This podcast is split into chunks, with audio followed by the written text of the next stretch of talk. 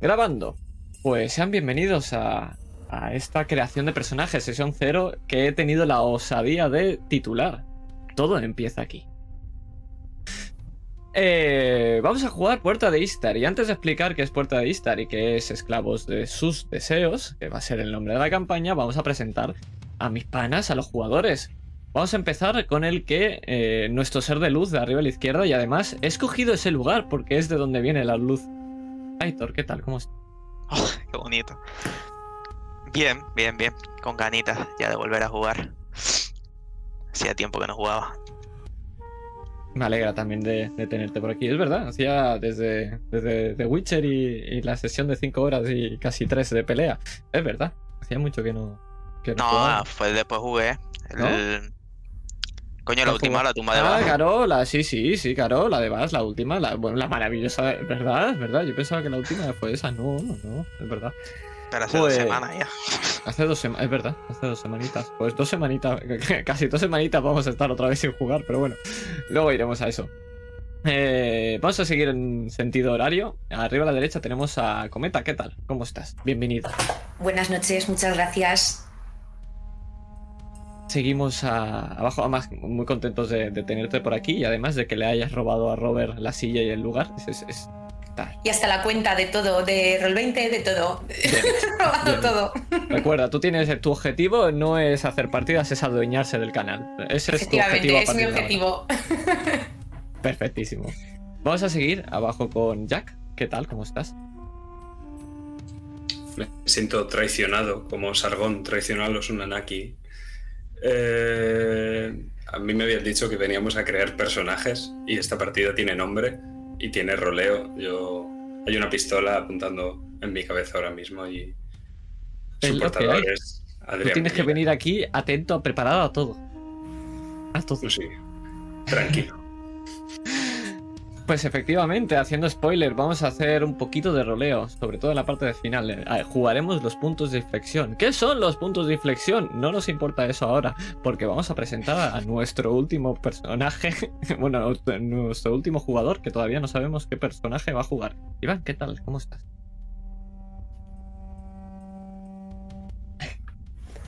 Eh, Muy bien, con, con muchas ganas de, de crear personajes. Y, y rolear, y Contento rolear. de estar por aquí. Sí, rolear, bien. Eh, le, le ha dolido, le ha dolido que no le diga lo de lo del roleo. Yo lo avisé, es más, a vosotros dos os avisé, los que deberían cabrearse son los de arriba. Pero bueno, no pasa nada. ¿Qué vamos a jugar y qué vamos a hacer hoy? Vamos a jugar Puerta de Istar. Puerta de Istar es un sistema hecho en 2013, si no- 2012, perdón, 2012, que luego fue reeditado en 2016. Eh, en el cual eh, la ambientación me mola un montón, es una pasada y además es eh, especialmente quería traer Puerta de Istar porque como luego jugaré Robota y Robota se basa en sistema de emociones, que es el sistema que vamos a jugar, pues será una bonita preparación a, a Robota. ¿Qué vamos a jugar? Vamos a jugar una aventura de la campaña que se llama Esclavos de sus deseos. Pero ¿por qué vamos a... ¿Por qué le añado aquí directamente? ¿Por qué vamos a grabar esto? Porque la importancia de los personajes en estos sistemas es muy grande ya que las motivaciones van a ser la- lo que dictamine cómo va a suceder la campaña. Las campañas son un marco, pero no tienen una guía realmente. Sí que te ponen alguna cosita, pero realmente lo que lo que va a modificar la campaña, lo que la va a personalizar son ellos con sus personajes. Y por eso es importante la creación de personajes. Una creación muy chula que vamos a hacer todos juntos, ya que se tiene que hacer en grupo. Pero antes, mis compañeros, vamos a hablar un poquito de Puerta de Isla. Así que si me permitís, y no tenéis... No, no, perdón, perdón. Repaso rápido. Líneas rojas, eh, cositas de la partida. Y ambientación, se me olvidaba. Vamos a jugar a Esclavos de sus Deseos, que va a ser una partida que se hace en Kish. Ya os digo que este es un mundo donde hay mucho esclavismo y es un mundo duro. Que significa que va a haber cosas chungas. Por ejemplo, por ejemplo, abuso. Por ejemplo, violencia. Pero podemos, eh, obviamente, eh, habrán todo este tipo. Pero también habrá posibles violaciones, eh, desnudos, insultos, vejaciones. Claro, mm, es algo más chunguete. Yo lo aviso a la, a la audiencia. Y siempre se lo comento a mis compañeros. Sé que en principio me han dicho que no hay ningún problema, pero si hay algún problema en algún momento siempre se comenta y se puede arreglar.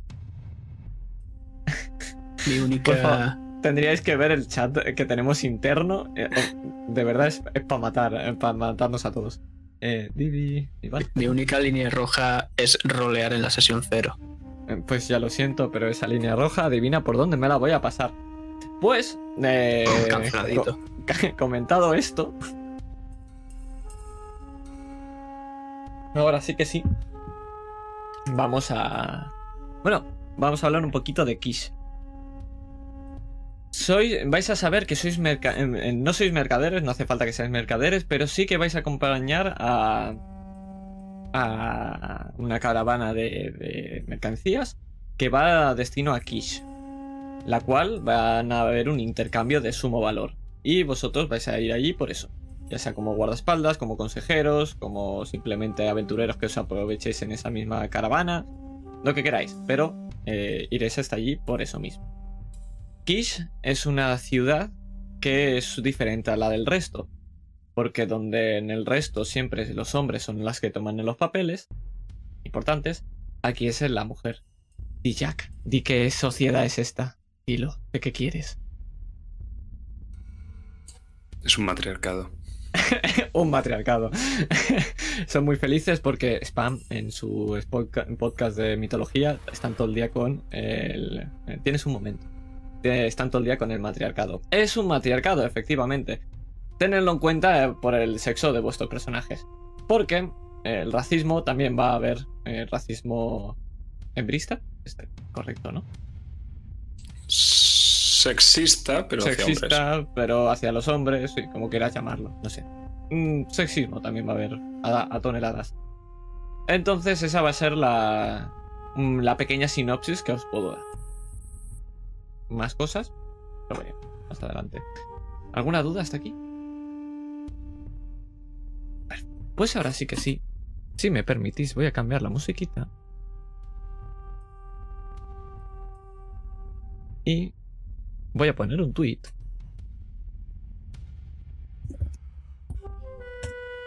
Ya está puesto.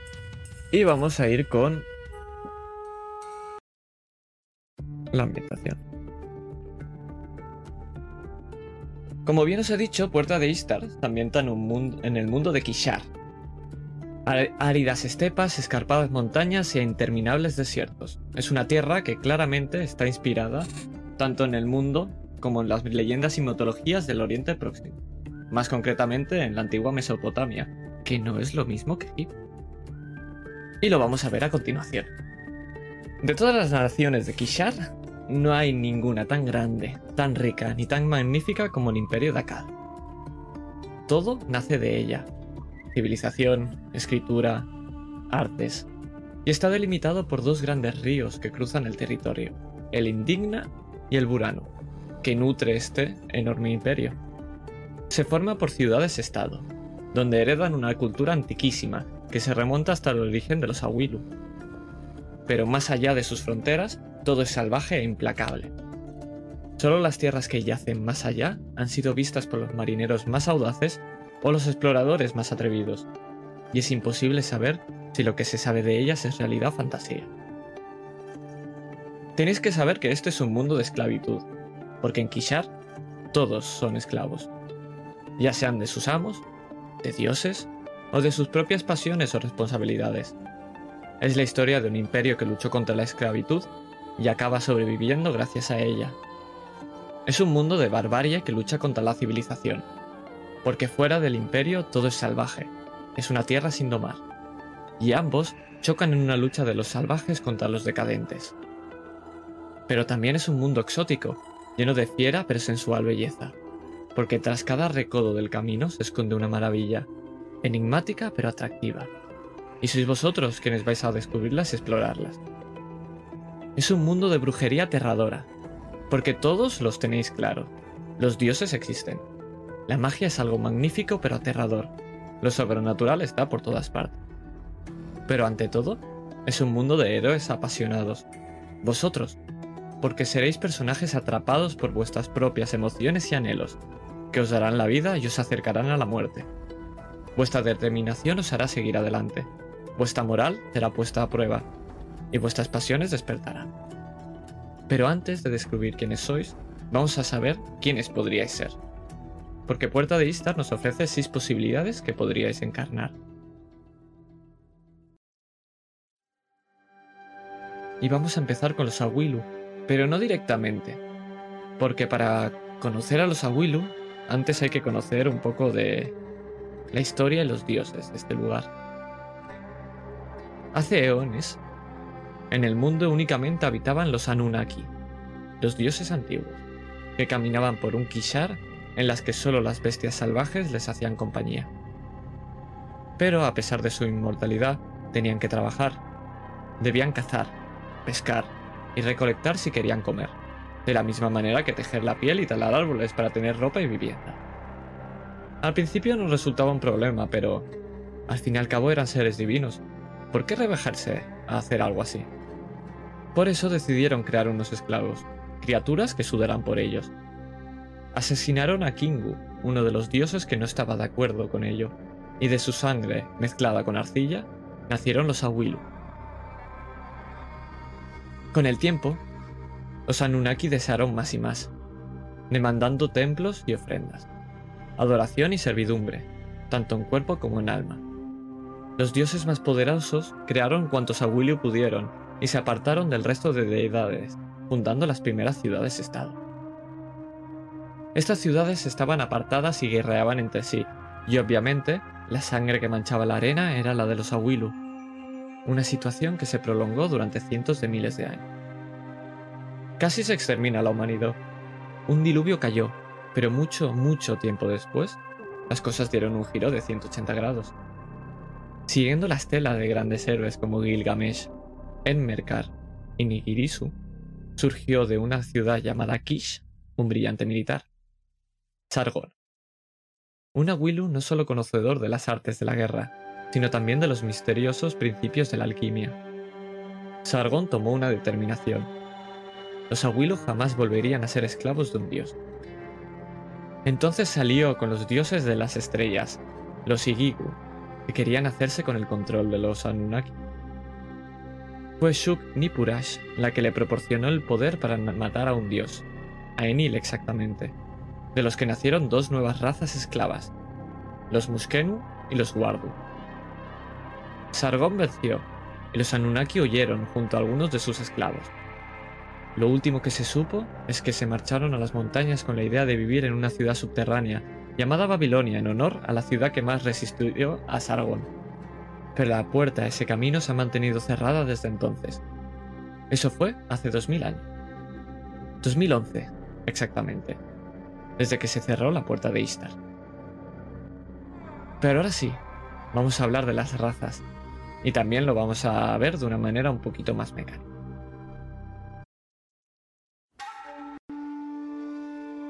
Como he dicho, empezamos con los Awilu.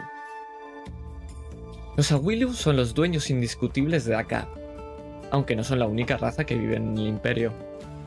Portan su nombre con orgullo, pelos morenos de una estatura de un metro y medio. Los hombres llevan largas barbas rizadas y las mujeres complejos peinados. Viven alrededor de 200 años. Son orgullosos, decididos y se consideran los amos de Kishar. Pero sin sus esclavos, su imperio se derrumbaría. Sin dioses de las estrellas, los brujos carecerían de poder. Su imperio es la civilización más poderosa y a la vez la más frágil de todo Kishar. Los nobles Awilus son inteligentes y reciben una muy buena educación. Dominan las artes, la ciencia y crearon la escritura. Por ello tienen un bonificador de más uno al ingenio. Luego, bueno, un segundito, porque voy a enseñaros una fotico de un Awilu. Lo tenéis en Roll20. Y lo voy a poner aquí también en el directo. Porque yo ahora me voy a hacer chiquito y va a salir ahí.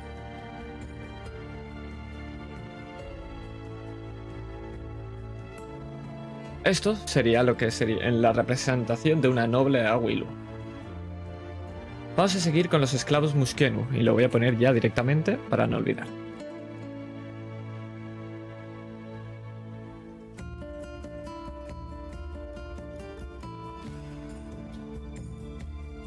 Aquí lo tenemos. Es una de las dos razas creadas y con diferencia es la raza más numerosa de todo el territorio.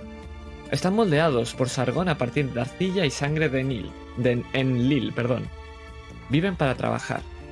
Miden alrededor de 1,75 m, lo que lo hace ideales para trabajos de construcción y, como sus vidas son muy cortas, se multiplican con mucha rapidez. A pesar de que corren rumores de que pueden llegar a vivir 75 años, siempre acaban con ellos el hambre, la enfermedad, la guerra o los, más, los tratos de sus amos. Todos son esclavos, y todos ven a los Awilu casi como si fueran dioses, ya que sin ellos los Muskenu no existirían. Solo una férrea fuerza de voluntad puede hacer que sobrelleven su miserable día a día sin acabar rotos, por lo que suma un más uno a voluntad.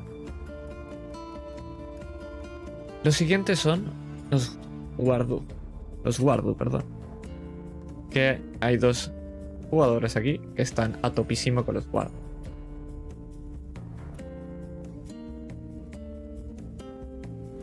Poderosos e imponentes. Los Guardu son una de las razas creadas. Más de 2 metros de altura, fuerte musculatura, alrededor de 250 kilos. Cuerpo humanoide, con la cabeza y extremidades inferiores de los toros. Máquinas de matar perfectamente diseñadas. Dada su fuerza, suelen ejercer de soldados, gladiadores o guardaespaldas, aunque su fuerza física también los hacen porteadores o marineros.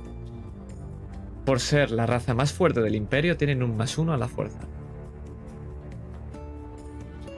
Vamos a seguir con los hombres libres cimerios.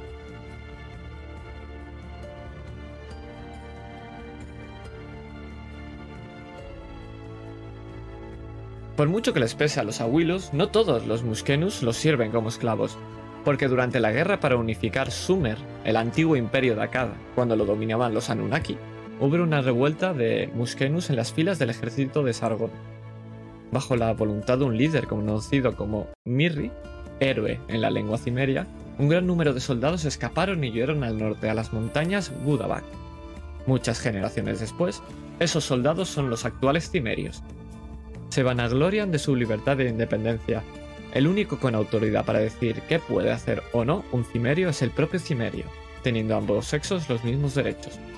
Ojos claros y oscura cabellera han hecho de las hostiles montañas su hogar. Viven en la naturaleza y obtienen lo que necesitan de ella. Son ágiles y están acostumbrados a la actividad física y por ello tienen un más uno a la destreza. Y ahora vienen los Uridimu, personalmente mi favorito.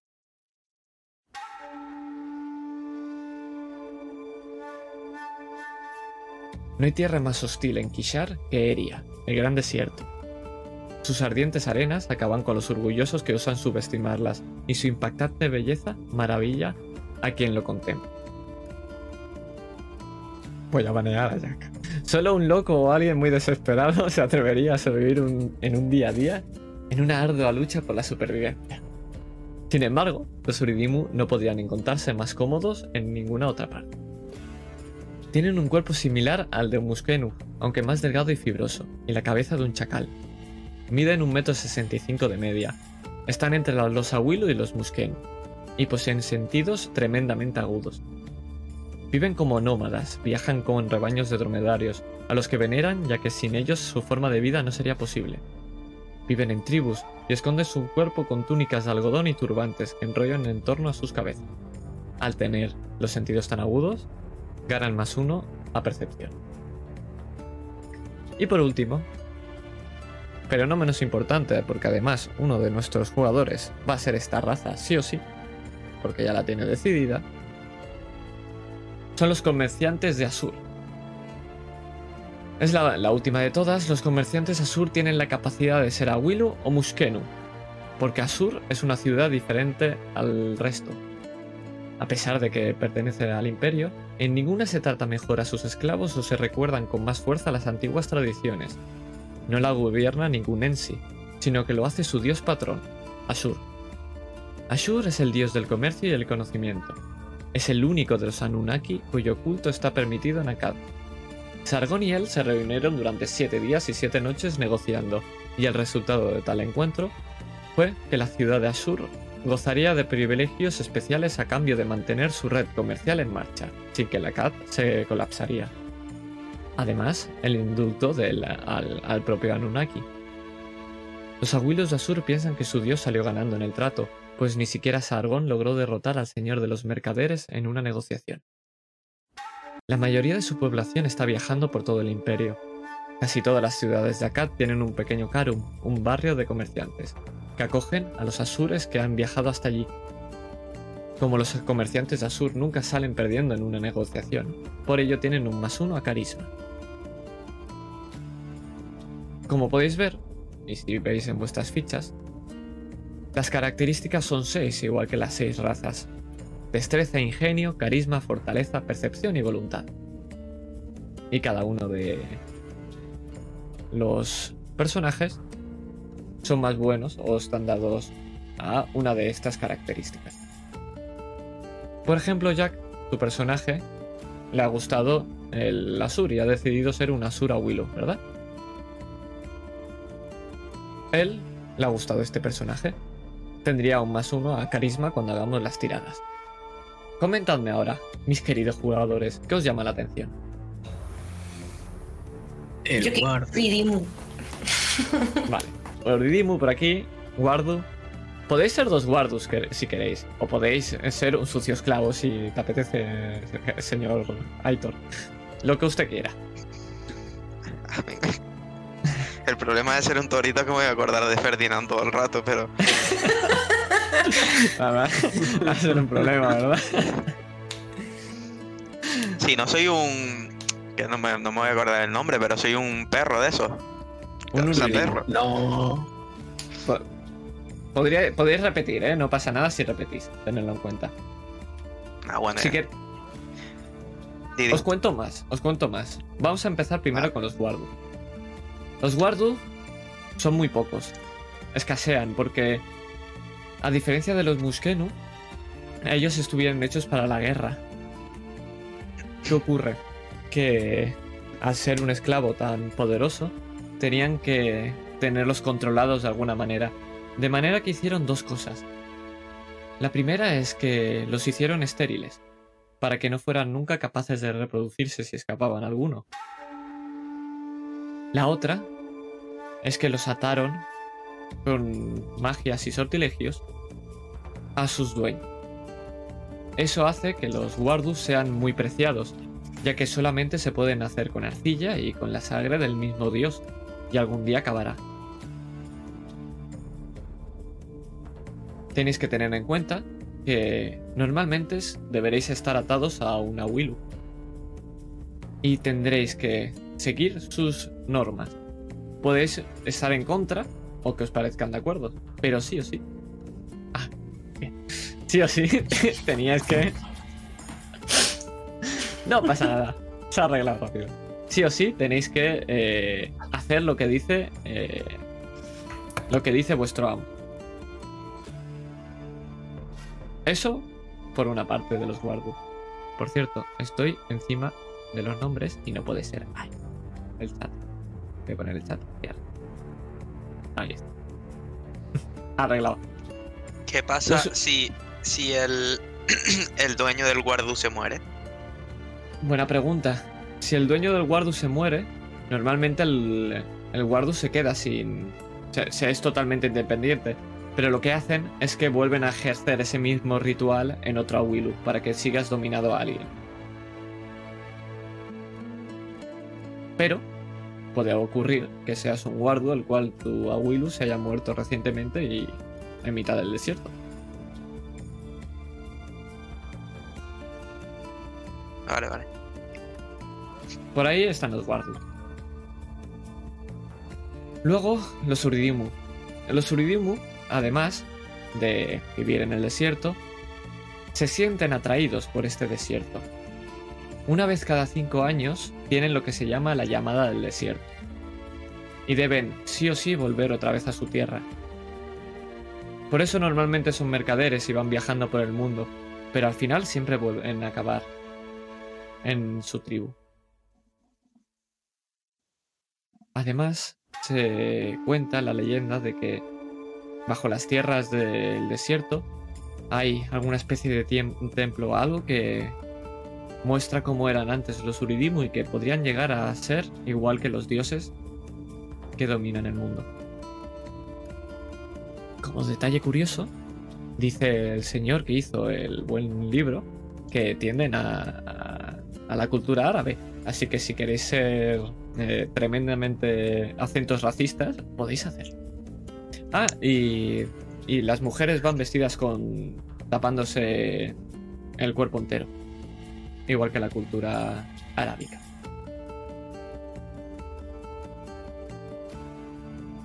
¿Tenéis alguna duda? ¿Algo que queráis especificar de alguna tal raza?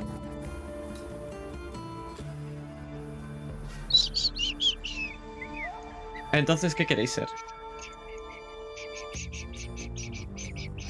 Yo quiero Suridimu. Un Uridimu, perfecto. O Uridimu o Surimi, lo que sea, los perros. Los per- el perrete, no te preocupes. un Uridimu por aquí. Tenemos un, mer- un mercante Asur también. ¿Qué queréis ser, Iván y Aitor? Guardo, ya lo he dicho. Guardo. Aitor, ¿qué quieres ser? Yo voy a ser un guardo también, tengo una idea. Vale, ¿Cómo se Pues? Apo- apuntároslo en vuestra cultura de origen, en vuestra ficha, qué es lo que sois. Como suena, ¿no? Se escribe. Eh, Wardu con W. De acuerdo. Vamos a hacer las. Vamos a empezar ahora con vuestro personaje. Vamos a ir a las características. Tenéis que elegir dos características que seáis especialmente buenos. Dos características que seáis especialmente malos. Y dos que ni fu ni fa. ¿De acuerdo? Por ejemplo, sería lógico que un Wardu fuera muy fuerte en fuerza y no fuera lo débil, aunque podría ser un Wardu mal hecho. Entonces, depende de vosotros. Vamos a empezar, por ejemplo, contigo, Cometa. ¿Qué, qué eliges de, de características que sean más fuerte? A ver, los Uridimu tienen más una percepción, entonces percepción no sería lo lógico. Exactamente. Ten en cuenta que normalmente son eh, mercaderes, eh, a veces son piratas, eh, marineros, eh, suelen viajar mucho. Y he pensado, si lo normal es que sean mercaderes también, he pensado que carisma quizás sería lo más lógico. Por ejemplo, podrías ponértelo a carisma. Vale, Nota. Yo me he midmaxeado ingenio y carisma. sí, tenedlo en cuenta para. para Tengo- Ten- Si tengo un acertar. 6 de 7 en las dos, que es el máximo. Ostras. No podéis superar el 6, porque obviamente. es, eh, bueno, Vale. podéis llegar al 7. Vale, entonces creo que no me voy a coger carisma. Creo que voy a coger destreza. Porque era la de los hombres libres era la especialidad y no estábamos ninguno y a lo mejor pues nos puede ser útil. por ejemplo. Vale, pues tírame 3 de 6 dos veces. 3 de 6 una vez en tirada de roll 20 y otra vez un 3 de 6. Una, Tira una vez 3 de 6 y luego otra vez 3 de 6. Ahí está. Dios. La Perfecto. mierda, la segunda. ¿no? Vale. Tienes que escoger la que de la primera. no, joder. Es que la segunda es primer- una mierda, yo quiero con la primera, todas. De aquí tienes que escoger las más altas. Porque son tus mejores. Así que vas a tener un 6 en percepción. Más 1, 7. Lo vas a tener al máximo. Y vas a tener un 3 a destreza. Vale. ¿Cuáles son tus debilidades? Hmm. Mis debilidades.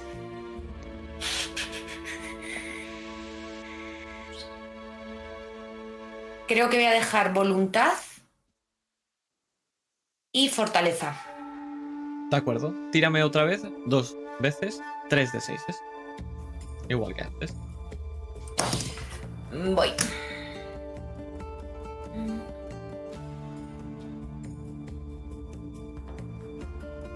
En este caso, como son tus debilidades, tienes que coger los más bajos. El de voluntad es un 2 y el de fortaleza es un 1. Y ahora te faltarían ingenio y carisma, el cual Hmm. será el dado del medio. Así que lanza tres. Otra vez, 3 de 6 dos veces.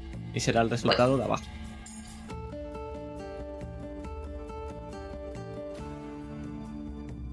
En este caso, 4 y 5. Entonces, colócatelos. Pues este sería la metodología para las características. Así que. Perdón, Adrián. 4 a Sí. ingenio y 5 a carisma me pongo, ¿no? En ese Sí. orden. Exacto, sí. Como hemos dicho. Queda claro, ¿no? Cómo se tienen las características. Pues vamos a seguir con contigo, Iván. Fortalezas, eh, puntos fuertes. Vale, a ver, un momento. Eh, eh, ¿Destreza para qué sirve? Destreza es todo lo que tiene que ver con eh, habilidad rápida, el acrobacias, el robar, el... Está todo junto en destreza. Pegarse. Pegarse, bueno, pegarse está tiene otras cosas. Depende ¿Recordad? de la habilidad, ¿no? No, porque va con. no va con. Sí, pero no va con lo mismo. Es cuerpo a cuerpo, ¿no? Es decir, no, no tiene mucho que ver. Sí, no tiene, no tiene que ver. Porque aquí da igual que seas un soldado o una princesa, los dos pueden ser igual de buenos en pelea. Entonces no tiene las características son Eh. para tiradas normales. Por ejemplo, si tienes que saltar un barranco, a lo mejor te digo que tires destreza. O fortaleza si hace mucha fuerza para saltar. Lo podéis argumentar también. Yo creo que fortaleza y no sé si. mm,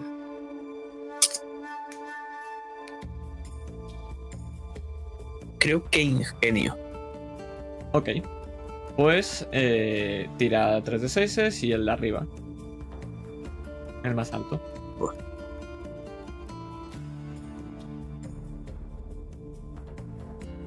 Cinco y vuelvo a tirar, ¿no? Sí, vuelve a tirar otra vez. Y un 5. Vale, pues tienes 6 en fortaleza y 5 en ingenio. Tus debilidades. Percepción y voluntad. Perfecto, pues lo mismo. Y las más bajas. Primero percepción y luego voluntad, como por orden casi.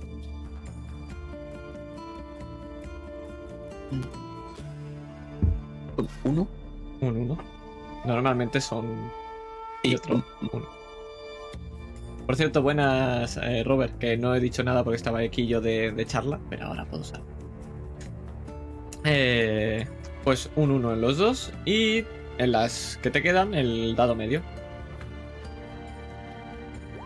Vale, esta primera para destreza mismo, yo que sé qué es. Sería muy, Cinco muy putada que te dijera, no, no, es entre medio y como son dos de arriba, te coges el de abajo, no, como un 5. La verdad es que me da igual. Tampoco. No, no, no. No, no, un 5, 5. Y la que me queda. Otra vez. Oye, bastante bien. Bastante bien. Sí. Aitor, faltas tú.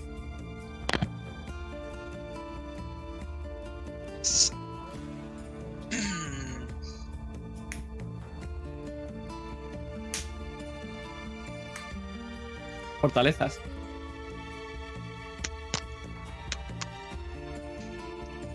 ¿Voluntad para qué era? O sea, ¿para qué sirve? Para voluntad, básicamente. Voluntad te haría tirar siempre que, eh, por ejemplo, eh, imagínate que eh, algo te va a aterrorizar. Imagínate que mm, tus fuerzas flaquean y necesitas eh, levantarte. Cositas así, voluntad es todo eso.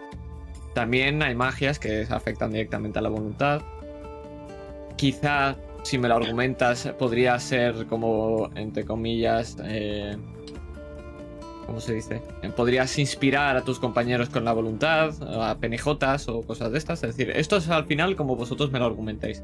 Pero una voluntad lo que significa es la fuerza mental y física que tienes al soportar las cosas.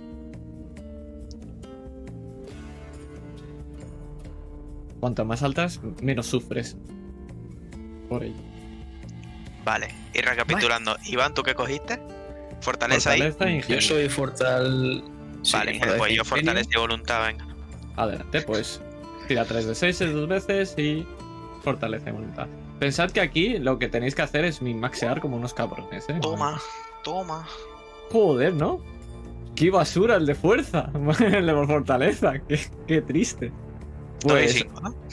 2 y 5 y tienes un 3 en el de fortaleza. Eres el guardo mal hecho. No, no pasa nada. ahí tenemos todavía unas bajo la manga. Efectivamente. No os preocupéis. Ahora te los dos para los dos malos. Bueno, te los tengo que decir primero, ¿no? ¿Cómo te van a vender? Los dos malos, Madre mía. Pues ingenio y carisma, los dos malos. Adelante. Ingenio primero, carisma segundo. Un 1 y un 2. Hay un 2 y un 2, sí. Perdón. Que el 1 es el de, el de antes. Un 2 y un 2. Tú, Y lo mismo. Y destreza y percepción, las, las medias. Yo dije lo de compra de puntos y habéis dicho, no, vamos a tirar. Yo, yo lo único que he dicho es que no quiero rolear. Espera, espera, espera. ¿De tres y percepción cuáles? Dos. Eh, destreza y percepción, 2 y 2. Vale. O sea, todos dos. 2 y 2, sí, efectivamente. efectivamente. Ya lo sé. bien va a salir esto. Hostia, me estoy mojando, espera. Eso te pasa por tener la ventana abierta, si es que de verdad. Canario tenía que ser. Iba, iba a decir eso mismo. Y guardo, además. Eh, eh, guardo encima. Pero si está diluviando, niño. En un momento. Canario y furros, es que lo tiene todo. Eh, tírame otros dos más para, para percepción y carisma, creo que era. En los dos que te quedan. Vale, claro. El del medio. Eh, sí, sí. Un 4 y un 4, toma. eh. no está mal, no está mal. Vale, Tómalo. pues apuntároslo. Y ahí teníais, tenéis vuestras características. Tened en cuenta que esto será la mayoría de las tiradas que vamos a hacer.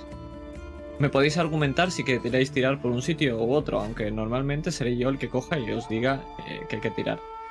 Ahora tocaría ver el aguante que tenéis, que sería vuestra vida. Y lo que tenéis que hacer es sumar 10 más fortaleza más voluntad. Pero, pero, pero. Y ese es vuestro aguante. Dime, dime. eh, el as. ¿El as? La, la tirada más baja se repite. Ah, sí, había una opción aquí. Bueno, la podía dar yo si quieres, pero venga, va. La La tirada una vez más baja- hecho esto, Sí, sí, sí, sí, sí, sí, sí, sí, sí, Madre Podéis, repe- podéis repetir una de las tiradas. Pero tenéis que quedaros sí o sí con la que os toque. Cierto. Tienes Yo, voy- Vale. yo voy a repetir fuerza, o sea, fortaleza, perdón. Total, tengo uno, peor que eso no se me va a quedar. o Eh, sea, exactamente. Así que todos Eh. volver a tirar y quedaros con la más baja. Y si tenéis suerte, pues a lo mejor tenéis un poquito más. Puedo elegir cualquiera de, de las que he tirado. Cualquiera. Por ejemplo, Aitor podría tirar otra vez fortaleza e intentar tirar un- tener una más alta. Pues sí. Así que Suba bueno. dos. un 2, ha subido uno. Este, este sistema es para muchquinear y como, como un cerdo, no hay más. Eh, Vaya, tengo otra vez que me salieron, tengo que coger el primero, sí o sí. Tienes que no coger es- el que te toque. No es la más baja, ¿no? El eh, la, la más baja si, si es en el más bajo. Para él, si No, el mejor, fortaleza, no. es el más alto. Ah, vale, pues cinco. menos mal. Yo vuelvo a tener un 1. Vale, pues Aitor, ya no, ya no estás tan roto. Tienes un 6 en fortaleza. Felicidad. Vale. O yo quería reírme de él por ser una basura. la verdad es que hubiera estado divertido. Vale, perfecto. Pues ahora sí, el tema del aguante. Vuestra vida se calcula con 10 más fortaleza más voluntad. Y lo que toque es la vida que tenéis. En principio, nuestro compa el mercader tiene 15. Es que- que es un poco basurita, ¿eh? Yo ¿Cómo- 14, cómo? ¿vale? 17.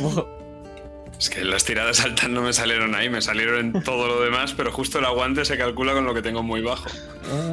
A mí me ha pasado lo mismo, es lo que más bajo tengo, las dos. Vale, pues poneroslo ahí y. Y listo. ¿Y tú, Aitor, cuánto tienes? ¿Qué era? ¿Fortaleza más? Fortaleza Voluntad. más voluntad más 10. Ah, 21. Ahí Ostras. tenemos aquí a- al tanquecito, lo tenemos. Madre. Vale. Perfecto. Yo que estoy chiquito en voluntad. Sí, te- está, está chiquito. ahora lo que tocaría es el nombre. Entonces, os voy a dar nombres, a ver si os mola alguno. Y así, pues, eh, vais poniendo cositas. Eh, ¿Tú tienes el tuyo? Pues dime cuál nombre es y te lo voy escribiendo ya aquí mismo. Antes mi guardo se llamaba de alguna otra forma que ya ni siquiera recuerda porque era demasiado largo y su y su amo le acortó a un nombre que es Dane para que fuese sencillo y rápido de nombrar. Dane. Perfecto. D E I N. Dane. Jack, ¿cómo se llama tu personaje? Que también lo tienes claro. No es sencillo ni rápido de pronunciar. Se llama Belsanar. Él. Pero aquellos con quienes tiene mucha confianza, que obviamente no son sus esclavos, le llaman Bel. Ok. Aitor, Cometa, ¿queréis que os vaya diciendo nombres? Yo Y- he buscado uno y no sé si cuadrará o no cuadrará. Yo te lo cuento. A ver, has dicho que los Uridimu estos Hmm. eh, tienen en el desierto, que tienen algún templo, incluso que se les puede asemejar para ser como los dioses y demás, ¿no? De- que tienen esas leyendas de que Tienen esas leyendas. todo ese conocimiento podrían volverse dioses. Vale, pues entonces la mía se va a llamar Nínive, que es madre de dioses. Vale. Nínive. me Si os parece bien, si te parece bien. Mm, pues, hombre, es tu personaje, te tiene que parecer bien a ti. Ciudad. con. Con Nínive. tilde en la primera I. Vale. ¿Lo, lo ¿Y has visto, cómo? Cometa? ¿Que es una ciudad? ¿Es una ciudad? No lo he Hmm. visto. Sí, es la que hace frontera con Cimeria, justo arriba de Nimrut. Está en el mapa. Pues no me he dado cuenta. Bueno, mola, mola. pero- A mí me Pero mola. te puedes llamar Nínive porque a lo mejor eh, tus padres hay algo o hay algo importante allí que te pasó, ya, ya lo Con tienes. V. La, Con V. la que yo he visto es con V. No hay ningún problema. Puede ser que tus padres se lo pusieran por algo en especial, porque se conocieron allí, por cualquier cosa. Aitor, ¿tienes algo pensado? No.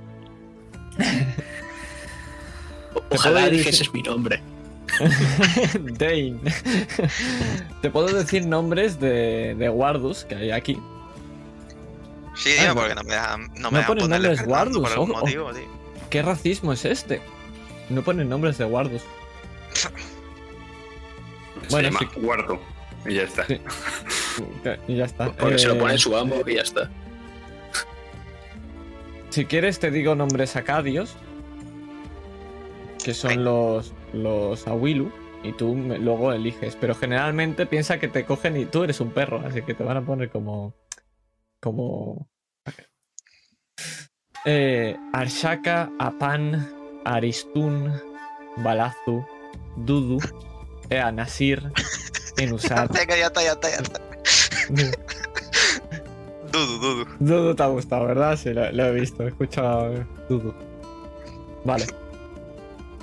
Tiene que tener una, una justificación ese nombre tan extraño para. Me gusta. ¿No sabes quién Vale. es Dudu? Sí, el de Witcher, sí, sí, sí. El, No, no, no. ¿Quién es Dudu? ¿Tú te acuerdas de. ¿Tú veías a quién es quien viva? No, no lo he visto. Lo siento. ¿Sabes quién es Joder. José Miguel? El de quién es quien viva. Que era actor, estaba en la. Bueno, fue un actor que se nos, se nos perdió. Se fue Ay, por el sí, camino malo. sí, sí, yo sí, yo sí sé. Pues el nombre de rapero, por así decirlo, el nota Dudu. Ah, pues mira, ahí lo tienes. Oye, El no, burlao, ¿no? El Es, burlao. efectivamente, que no me salía. El burlao. Ya, pues nos contarás cómo rapeaba el Wardu a No lo esa partida a cabezas. Vale. Vamos, y voy a cambiaros la canción, porque vamos ahora a la infancia y la adolescencia. Porque ahora lo que quiero que hagáis es que penséis dónde y cómo crecieron vuestros personajes. Lo importante aquí es que saber qué hacían antes de llegar a la edad adulta, qué aprendió y qué vivencias tuvo. Y lo importante es que de aquí, con este paso, vais a determinar vuestra primera profesión y el primer rasgo de carácter de tu personaje. Vamos a hacer el ejemplo con Bel Shanar, que ya lo tiene pensado. Cuéntanos, ¿cuál es tu infancia y adolescencia? Mi personaje, a pesar de ser Asur, ha nacido y crecido muy lejos de su ciudad natal, en la otra punta de Kishar. Ha nacido en Eridu, la ciudad de piedra la puerta del gran mar. Y de allí apenas salió en su infancia y su adolescencia, pues su padre creía que antes de que se hiciera a los caminos debía enseñarle dentro de la propia ciudad cuál era el oficio de un mercader, que es el oficio de todo Asur. Entonces nunca había salido del Karum hasta que tuvo la edad apropiada para comerciar por primera vez. Y esa fue su infancia y su adolescencia, rodeado de escribas, de contables, visitando distintos lugares del Karum, distintos puestos de comercio, hablando con los mejores negociadores, palpando a los mejores esclavos. Todo para hacer de él un mercader digno del nombre de su familia. Y por ello, ¿cuál es tu primera profesión y cuál es tu primer rasgo de carácter? Primera profesión va a ser mercader. Y mi primer rasgo de carácter va a ser la ambición. Mi personaje es sumamente ambicioso. Y es que ya desde la infancia y la adolescencia siempre quiso viajar más allá, cruzar toda aérea, visitar todas las ciudades y hacerse rico con ello. Y al final es la educación que le han dado. Eso es lo que quiere, ser el hombre más rico del mundo, llegar más lejos donde cualquier asura ha llegado con sus rutas de comercio. Pues este es nuestro querido Belshanar, o este al menos ha sido su infancia. Podemos apoyarnos entre todos y, y podéis preguntar si no se os ocurre que podría llegar a haber vivido vuestro personaje. Pero vamos a seguir contigo, Cometa. ¿Cómo te imaginas tu infancia y adolescencia? Pues a ver. Eh, me ha molado antes cuando has dicho que pueden ser piratas. ¿No? ¿O me sí, sí, equivoco? sí, sí, sí. Además que pueden ser tanto piratas de mar como piratas de agua dulce, que se les llama, porque hay estos dos grandes ríos, los cuales cruzan el imperio. Pues me la imagino subida en un barco, pero sintiendo la llamada del desierto desde pequeña.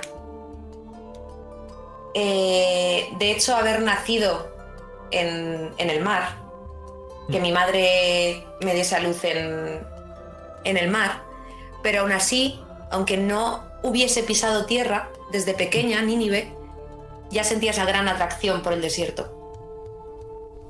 De acuerdo. Entonces Nínive nació en el mar y este y el desierto le traía especial atención. Y ella notaba esta llamada ya de pequeña y sus padres le dirían, pero si no has pasado ni los cinco años. Pero tú estabas segura de que eso era la llamada del desierto. ¿Qué te enseñaron tus padres? ¿Te enseñaron a navegar, a comerciar, a pelear? ¿Qué hiciste cuando eras pequeña? Puede ser a robar. Por supuesto. Pues, Pues, me enseñaron a robar. A- además, entonces... Sí, sí, sí. no, que además a robar, pero no. O sea, robos muy estudiados, de, con movimientos muy certeros, con una destreza de estudiar bien cómo se va a hacer y demás. O sea, no, padres- no asaltos. No No, era- asaltos. no eran simples piratas, no, eran ladrones. Hmm. Incluso ladrones de guante blanco, si quisieras ya a ser, ponernos exquisitos. Y desde Sí. pequeña pues te enseñaron a ello. Lo que sí que me interesa es la primera vez que vas a ir al desierto. Porque como Uridimu, antes de llegar a la adolescencia habrás visitado el desierto. ¿Cómo fue para ti esa vez que lo pisaste? Fue algo que, que no se puede describir con palabras, fue una sensación muy intensa. Era como que algo dentro de mí, en el mar, siempre estaba mirando al horizonte a ver cuándo se podía atisbar tierra. Y era una sensación que poquito a poco dentro de, de mí iba creciendo, pero que cuando pisé tierra, cuando llegué al desierto y pude postrar mi cuerpo en él, de primero de rodillas hasta llegar a, a hincar la cabeza en el suelo. se magnificó y supe que aunque mi vida estaba en, en el mar, mi alma pertenecía al desierto. Pues una última pregunta, porque no te lo he preguntado. ¿Eres un, un Uridimu o una Uridimu? Una. Porque va a ser importante una Uridimu, perfecto. Vale, pues con esto, además de que apuntároslo, acordaos, porque esto tenéis que apuntároslo. eh, ¿Cuál dirías que es tu primera profesión y el primer rasgo de carácter de tu personaje? Pues mi primera profesión, ladrona de guante blanco. Perfecto, ladrona de guante blanco. Te puedes poner ladrona, ladrona de guante blanco y te lo tienes que poner a un 2, si no me equivoco. Momento.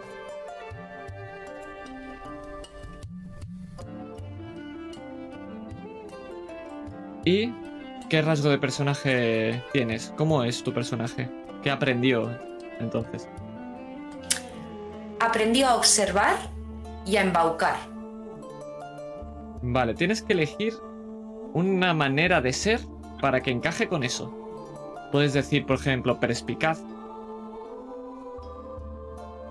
Pero tiene que ser algo que es lo que haya vivido y le haya marcado. Es decir, si, si le marcó, si sus padres le enseñaron a ser así para, para robar, perfecto. Si a lo mejor quieres decir que es pasional por, por el tema del tema del desierto, también podría ser. Luego seguiréis escogiendo ¿eh? rasgos de carácter, no os preocupéis. Pero ¿cuál es Vale, o sea que puede. Vale, puedo poner también lo de pasional por lo del desierto o embauca- embaucadora por la profesión. Eh, efectivamente, no os preocupéis que podréis poner hasta tres. Pues voy a ponerme primero la de pasional por el desierto. Vale. Me parece además bastante más indicado. Lógico. Sí. Eh, ir apuntándoos un poquito el resumen de esto y luego lo podéis desarrollar como queráis, pero para que no se olvide. Vamos a seguir esta vez por Dudu. Dudu, ¿cómo te imaginas tu infancia o tu nacimiento? Al menos. Porque cuando naces, naces ya directamente con ese cuerpo. Ah, nacéis grande ya. Sí.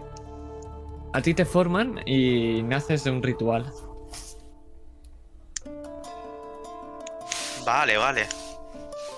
Entonces dime, ¿cómo es? A ver. Tú padres no tienes, entonces, ¿cómo es la familia que te creó? ¿Te crearon y te vendieron? ¿Te crearon directamente en la familia de la Willu? Puede haber más de un. de un. de esto. Ah, me saldrá el nombre. De lo que somos Adri- Iván y yo en una misma familia. Sí, en familias tremendamente poderosas. Vale, o sea, mi idea era que en mi familia, en la que yo estaba, o en la que yo estoy, Hmm. o estaba, porque ya se ve, bueno, ya lo diré. Hmm. Eh, el. Voy a buscar el nombre porque no lo voy a decir bien. Nunca. Guardo. W. U. El Guardu, el. Guardu, vale. El Guardu era ya mayor, por lo que a mí me crearon para aprender a tratar a la familia en la que estaba él, o sea, en la que él había trabajado todo ese tiempo. Ok, no hay ningún problema. ¿De acuerdo? Pu- Puede que Entonces. se esté refiriendo a, a la Willu y no al Guardu. Sí, a la Willu, a la Willu. Es decir, te estás refiriendo a la Willu, que ya O era sea- mayor a la Willu. Va. ¿No?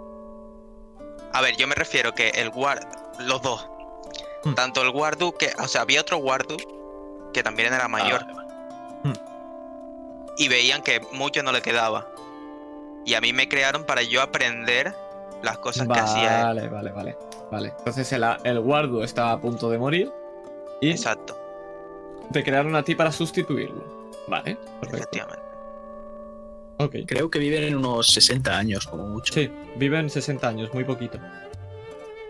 Sí, sí, sí. Vale. ¿Cómo fue entonces esa infancia, entre comillas? ¿Cómo fueron esos primeros años de vida? Eh, puro aprendizaje. Perfecto, sin más. Eh, de parte del guardo, imagino. Sí, efectivamente. Eh, combate marcial, eh, trabajo... eh, ¿a ¿qué, qué te enseñó? Mm, Básicamente un guarda es un guardaespaldas, ¿no? O puede ser. eh, puede ser lo que le enseñen, pero están dedicados a la guerra generalmente. Pero también podría ser un capataz que, que indique a la gente lo que tiene que hacer y que luego él cargue con rocas para arriba y para abajo, como toro. Eh... Joder. Eh, no, yo... eh, eh, artes marciales, sí, combate. Perfecto, combate. Eh, ¿Cómo de bueno era el otro Guardu?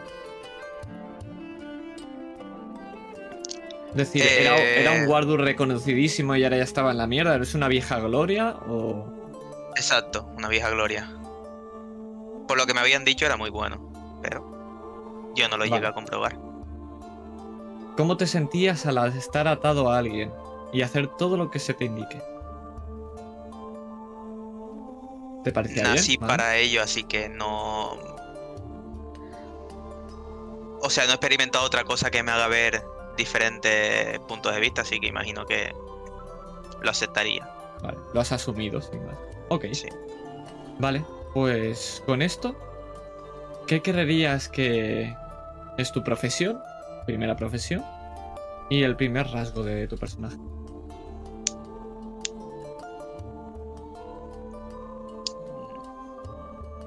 Con los Wardu hablaremos del tema de los... eh, tendréis que desarrollar un poquito más la familia donde estabais, pero ahora no, no es importante. De momento. Luego veremos, pero... Vale. A ver, profesión. Guardaespaldas como profesión, como profesión está feo, pero Sí, sí, sí, no hay ningún problema. pues Podrías, guardaespaldas. podría ser gladiador, podría ser, es decir, podrían dedicarte a la lucha y que se ganaran dinero contigo, podrían... Sí, es que no, o sea, guardaespaldas no me pega como tal. O sea, me refiero. No, Gladiador, pero ah, gladiador, igual. Es gladiador, pero gladiador es para que te pegues con otra gente y le partas las cabezas. Exacto. No, está, no te Parece dedicarás a... Vale, entonces, por ejemplo, podría estar a punto de morir porque lo habían herido de prácticamente muerto, lo habían incapacitado y ese guardo ya era inútil. Completamente, por ejemplo. Por ejemplo. Vale. Perfecto. Entonces ya sabemos que tu familia eh, te, te utiliza como gladiador y sacarás dinero de ello. Maravilloso. Vale, pues gladiador por un lado y qué rasgo de caracteres. ¿Cómo es tu personaje aquí? Debo hacer un apunte que el dinero como tal, según me contó Jack, no Uy, existe. Perdón, no existe dinero, es verdad. que Yo estaba diciendo dinero tal. Existe el intercambio, pero no el dinero. Todo lo que queráis se tiene que intercambiar. Por bienes y servicios. Hacían dinero, ha- hacían riqueza. Vale, el rasgo creo que va a ser em, serio o algo así por el estilo, seriedad. Vale. El... Pero ¿por qué es serio? Porque le han enseñado así, sería disciplinario a lo mejor. ¿Mejor? Eso. Sí, sí, No, me gusta más. Disciplinado quedaría un poquito Disciplinado, más, sí, ¿verdad? sí, sí. Queda un poquito más acorde. Vale, pues apúntatelo. Una, una pregunta Dime. para, para después. El Awilu es, ¿no? El jefe, el jefe mío, por así El decirlo. Awilu- que yo sirvo. Los, los Awilu son Vale. los nobles, entonces hay un Awilu exactamente al cual tú sirves y estás atado. ¿Pueden renegar del, del guardo? Eh, sí, puedes renegar de un guardo y cargárselo y coger a otro, sí, sí, claro. Y además que si Vale. va sobradísimo, puedes decir, hostia, el guardo este que está tan codiciado, que le den por culo, cojo otro. Eso es que tiene mucha pasta, ese es que es un, un Vale, noble vale. importante. Pero sí, claro. Es más, tened en cuenta que, por ejemplo, a lo- no lo he dicho, porque no, nadie se ha escogido un Muskenu, pero los Muskenu no pueden aprender a leer. Está prohibido. Luego algunos se lo pasan por el forro porque tienen que enseñarle a sus niños a que, a que lean. Entonces se lo enseñan a, unos, a que unos siervos aprendan a leer y luego los tal. Pero si los pillan, el que lo sufre es el esclavo. El que muere es el esclavo, no es el dueño. Porque claro, él es un abuelo. No es un sucio esclavo. Entonces, los guardos sois más codiciados, pero seguís siendo esclavos. Y hablando de esclavos codiciados, Dane, ¡Hola! Cuéntame. Pues yo, a mí me han, a través de este ritual me han creado en Uruk. Pero en la infancia, para moldear un poco ese cuerpo y ponerlo a prueba, me utilizaban como, como carpintero, pero no era exactamente un carpintero, era más bien una mula de carga. Y era bastante despistado. O sea que normalmente me re- recibía bastantes azotes cuando se me olvidaba alguna herramienta, esos tablones de la casa. Y eso empezó a generar bastante ira en Dane. Ok. El- ¿Sabes? ¿Podrías decirme algo de la familia? Es decir, ¿tienes pensado alguna Sí. cosilla? Dime, dime. Esa familia eh, era, era muy importante en Uruk porque se dedicaba al negocio de los gladiadores. Entonces preparaban al principio a los, ay, a los Uruks, eh, a los Wardu que nacían haciendo distintos trabajos para llegado a un punto pasarlos a los gladiadores y sacar algún tipo de beneficio de ahí. perfecto. Aquí ya podemos llegar a ver una, una relación que veremos de- luego después con el tema de, de cómo os mezclaréis. Vale, pues con ello, ¿qué profesión tendrías y qué, Soy carpintero y despistado. De acuerdo. En profesiones, ¿qué número debo ponerme? De momento, te- lo- las profesiones tienen la maestría novato, experimentado y maestro. La primera, si no recuerdo mal, era novato y luego te la podías volver a subir. ¿Y novato que es un 1? Es un 1. Perdón, un 2. Es un 2, un 2, sí. Eh, las profesiones pueden entrar. Tu personaje tiene experiencia en la profesión que has elegido, así que escribe en la hoja de personaje y pon un 2 en el cuadro. Es Dos experimentado. es- Claro, eso es. Sí, sí, sí, sí. Es un 2, es un 2. Vale. Con esto tenemos lo que es eh, el tema de la profesión y del carácter. Para que lo tengáis en cuenta, la profesión será lo que podáis sumar a vuestras tiradas y el carácter actúa de una forma de karma.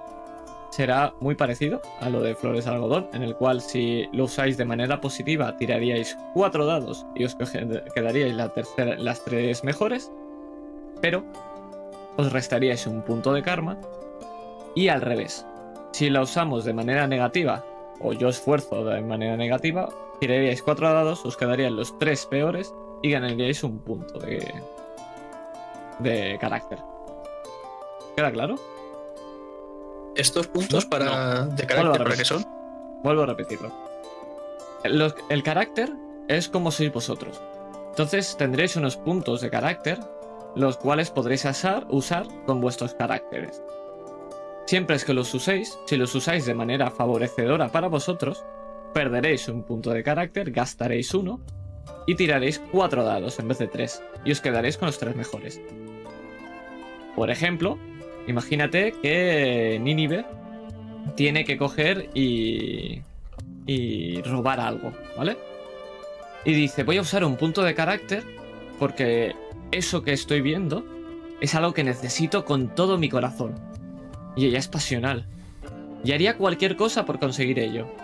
Como es por carácter, gasta un punto y tira cuatro dados y se queda con los eh, mejores. Pero, por ejemplo, podría hacerle yo, decirle, ¿y si lo usas de manera negativa? Y te digo que, como eres pasional a tu compañero que están a punto de descubrirlo, lo- te- estás en duda si cogerlo o ayudar al compañero. Entonces te harías tirarlo con cuatro dados y tirarías los tres peores. Y ganarías un punto. ¿Queda claro ahora? Vosotros ponéis, podéis auto- autoimponeros desventajas o yo puedo proponerlas. Sí. Luego esto tiene sentido con eh, la pasión y la determinación, pero de momento está ahí. Esto es una especie de ventaja que os dais vosotros si usáis bien vuestros caracteres. ¿De acuerdo? Vale, vamos ahora a la madurez. Y vamos a cambiar. Ahora, lo importante es saber cómo ha vivido tu personaje en la edad adulta. qué es lo que hizo tras acabar sus años de formación, a qué se dedica ahora. Este periodo de tiempo puede ser todo lo largo que queráis. Lo importante aquí, no solamente que me contéis esto, sino que aquí empezaréis a entrelazaros. En el manual dice que tenéis que coger y meteros en la historia, en la madurez de el personaje de vuestra izquierda, pero como aquí estamos en online, lo vamos a hacer en el sentido antihorario de el layout que tenemos en el directo. ¿Qué significa esto? Que Ninive va a tener una madurez que va a tener que incluir a Dudu. Y Dudu va a tener una madurez que va a tener que incluir a Dane. Y Dane va a tener una madurez que va a tener que incluir a Belshanar. Y Belshanar va a tener una madurez que va a tener que meter a Ninive. Siempre claro, todo el mundo esté de acuerdo con ello.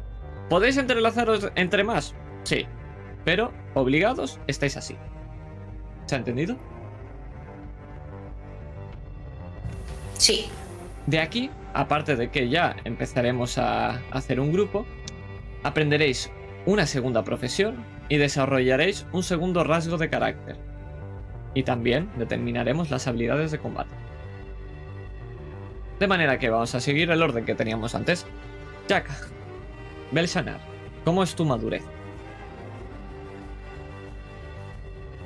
¿Tengo que meter ya a Nínive en esta madurez? Exactamente. En algún Vale. transcurso de esta madurez tiene que entrar Nínive. Una vez pude madurar, padre ya anciano me permitió capitanear las rutas mercaderes por dentro de Eridu y en las ciudades más cercanas. Pero casi disfrutaba más dentro del juego político de la corte de la propia Eridu. Y conforme iba visitando más ciudades, iba visitando esas propias cortes con artículos de lujo para aquellos otros nobles a Wilu, y muchas veces me vestía con sus ropas y entraba en sus acertijos. Me gustaba y me sigue gustando ser un noble como ellos, porque yo soy un Asur y puedo tener todas las riquezas del mundo. Pero son los Awilu, los verdaderos Awilu los que tienen el poder en Kishar. Pero claro, yo solo no podía dar ese pequeño golpe de estado contra esos Awilu. Llegó a mis oídos, en los mentideros del Karum, la historia sobre una ladrona, un Euridimo, que se suponía que podía robar cualquier cosa. Y mientras que los Awilu habían mandado al ejército a por ella, a mí se me ocurrió otra cosa. Se me ocurrió atraerla, ponerle un cebo muy fácil para que picase. Y una vez ella estuvo en el almacén, hacerle una propuesta. Al fin y al cabo soy un Asur, todo esto son negocios.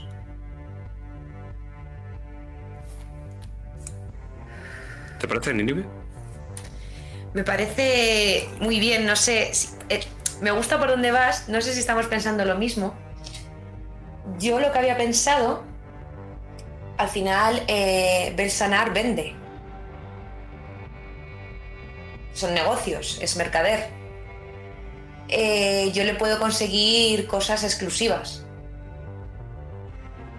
Algún tipo de reliquias, de amuletos, de, de cosas que están muy cotizadas y que están en, en manos de, de los mm, nobles que tienen realmente el poder, que no me acuerdo cómo se llaman. a Willow.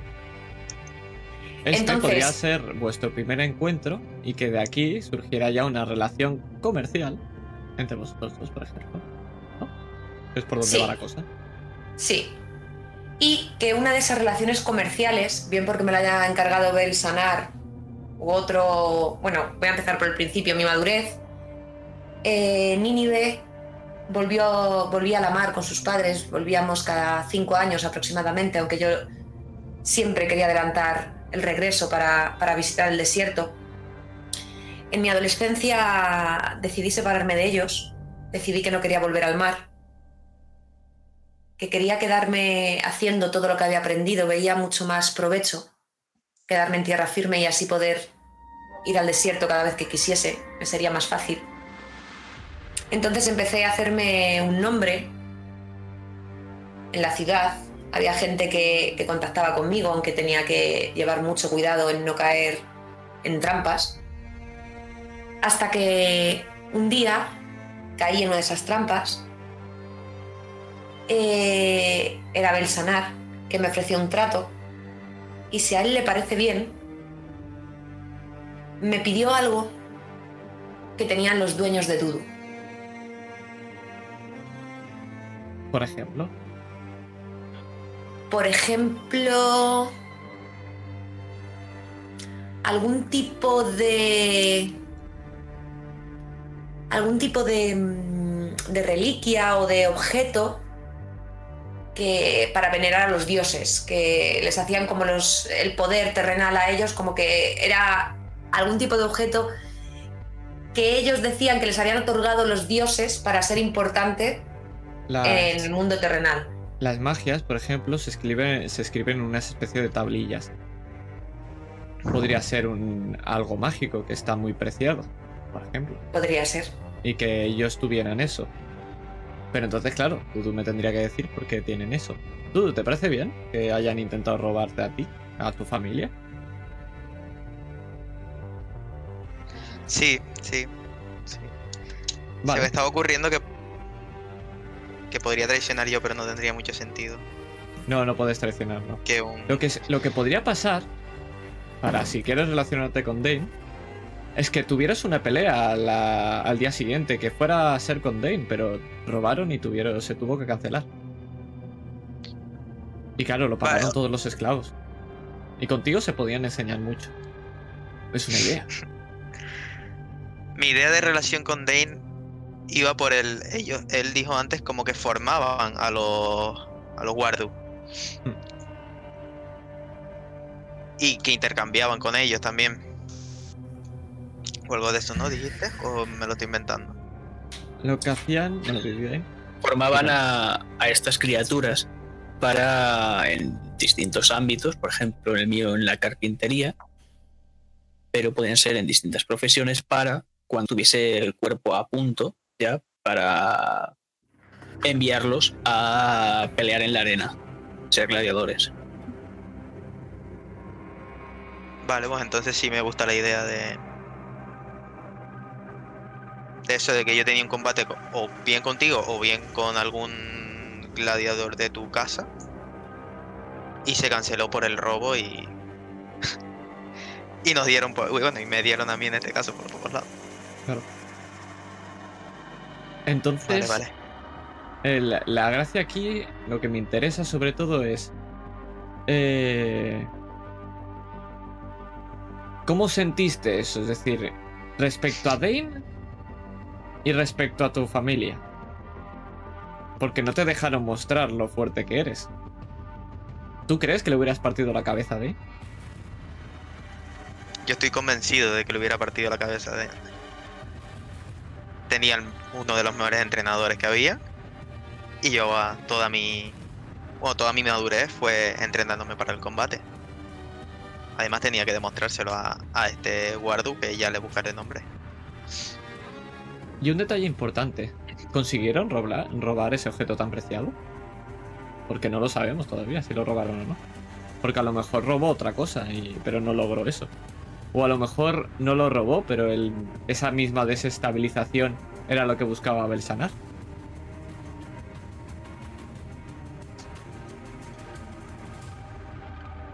Yo creo que sí, que lo robaron. Y además, una de mis funciones en la casa era proteger esa ese lugar. Vale, vigilante. Entre comillas. Vale. Pues, y por eso, pues recibiste una paliza severa por ello. Pero claro, eres un guardo, tampoco te van a matar por eso. Aunque ya se deshicieron de uno una vez. Dane, tú sabes que ibas a pelear con. con alguien y te ibas a estrenar, iba a ser la primera pelea o. ya habías peleado antes. No, no, no. Iba a ser la última, la más grandiosa de mis peleas, porque todos sabemos que en Uruk hay una pelea final en la cual te van a conceder la libertad. Y yo desde pequeño mi espalda ya fue trabajada a base de latigazos. Por eso la familia a la que pertenecía, mi abuelo me mandó a los gladiadores para entrenar y recibir más cicatrices, pero en el resto del cuerpo. Pero a pesar de que haya entrenado día a día lo máximo posible con el mayor de los esfuerzos para llegar a, a esa última pelea, no es que yo, nunca me enteré que se canceló por ese motivo. Porque es que a mí mi amo me vendió. Me vendió a un pequeño abuelo hijo de puta. ¿Verdad, Bel? Sí, estaba tiradísimo de precio. Su amo, con la cancelación de la pelea en la que había invertido todos sus ahorros, perdió mucho, mucho dinero. Una pena, la verdad. No es que lo hubiera planeado, no, no era algo que se hubiera podido ver venir. Y casi estaba deseando deshacerse de este viejo guardo, cabeza hueca y patoso. No me costó mucho que me hiciese un contrato de herencia. Menos de la mitad del precio que conseguía el vender la tablilla. Mucho menos. Y lo peor de todo es que ansiaba esa libertad porque mi objetivo era ser un guardo libre y poder formar un grupo de mercenarios. Pero al igual que me han arrebatado la libertad de una vez, ya me han arrebatado los sueños. Gracias, Abel. Pues esto sería vuestra madurez. De aquí, lo importante que saquemos es una profesión, o dos, ahora veremos eso, y otro rasgo de carácter. Por ejemplo, Bel, ¿qué profesión tendrías? ¿Podrías ponerte una profesión al nivel experimentado, al 2, o dos al nivel novato?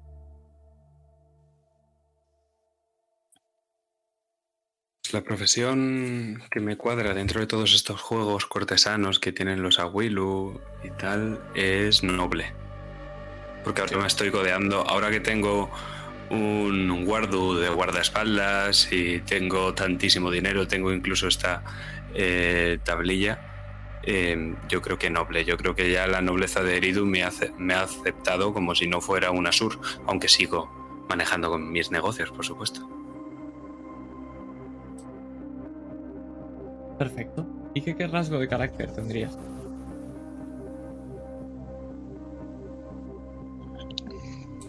Pues yo creo que astuto, porque al final era el objetivo de todo este plan. Me pondría algo, ¿no? Como astuto, manipulador, algo así. ¿Cómo lo ves? Tiene- tienes que intentar que no se parezca mucho al anterior, porque claro, el, que no se solapen. Entonces, en- Ambicioso el anterior. ambiciosos, Entonces, calculador, vale. quizá, ¿no? Eh, eh, Sí, es que también veo que se parezca, pero es que lo que he hecho, estratega me mola. estratega. A full. Vale. Nínive, ¿qué profesión tendrías ahora entonces? ¿Más? ¿Y qué rasgos? A ver, se me está pasando una idea por la cabeza. Y al fin y al cabo, eh, los mayores tesoros están con los mayores títulos. Sí. Y los Suridimu somos una raza exótica que a algunos les puede parecer atractivo. Veo por dónde vas. Y sobre todo eh, con el rasgo de carácter que he pensado, mm, pues he pensado como prostituta pero de lujo, o sea, no al acceso de cualquiera, sino una dama de compañía con una concubina, Concubina. una concubina, eh, pues eso para codearme con con con gente de pasta, bueno, de pasta que no tienen pasta, gente poderosa y aún así poder enterarme pues de más encargos y demás. Perfecto. Para moverte con esa nobleza. Perfecto. Sí, Es decir, que tanto concubina como prostituta están. Están, En el manual. dentro, dentro del manual, por eso lo he dicho. pero de lujo. Yo todo a a lo alto, ladrona de guante blanco. Vale, entonces como como siguiente rasgo, pues había pensado o seductora o embaucadora, que podría al fin y al cabo es más o menos lo mismo. No sé cómo lo veis. A ver, seductora a lo mejor tira bien. más del físico y embaucadora a lo mejor es más tirando más por por lianta de comerles la cabeza. Puede ser manipuladora también. O manipuladora. Pero claro. se pisa un poco con el. No, entre manipuladora y estratega no hay tanto, pero entre estratega y Sí, seductora sí que no, hay, ¿no? Pero, pero es entre eso en. A ver, si queréis diversificar, sí, pero lo importante es que se, en que se diferencien del vuestro. Sí, sí, yo lo digo por musquinear el sí, grupo. sí, si queréis muchinear a tope, pues claro, eso ya son vuestras cosas. ¿eh? Pero, Qué, qué asco me das. pero eso. es- Tened en cuenta Pues- que solo podéis usar una profesión cuando hagáis tiradas. Vale, a ver, estratega. Yo lo veo más como que piensa las cosas fríamente, lo va calculando todo, como tiene que ser y tal. Y yo por la parte que me iba más de Nínive es como más, eh, pues eso, hacer, hacerles creer que ellos quieren algo cuando realmente la idea se la ha dado ella. O sea, pues al fin y al cabo embaucarlos. O sea, seducirlos de tal manera que acaben haciendo lo que Nínive quiera. Sí, embauca- embaucar valdría. Teatral, embaucar. eh, Sí, Vale. vale. Dudu, ¿qué profesión tienes? Porque ya sabemos que profesión vigilante, ¿verdad? O le pega mucho. Entonces, si, si no tienes otra, podrías ponerte vigilante, por ejemplo. Y me tendrías que decir el carácter. Pero bueno, dímelo tú, por supuesto. Poeta. Sí, yo había pensado en eso, en vigilante y protector. O sea, había o dos de dos o una de cuatro. Pero al no haber vigilado muy bien, a lo mejor no queda bien que sea vigilante de. Podría ser resignado como carácter. Por ejemplo, los caracteres pueden ser más positivos o negativos. Los dos te valen, no pasa nada, pero los puedes usar de manera positiva o negativa. Son rasgos de cómo es, no te van a aportar nada negativo. Si eres débil, no te va a aportar nada negativo. Sino, ah, sí, pero te aportará cosas positivas también. Vale. Pues como quieres al final Eh. que es- tu personaje sea.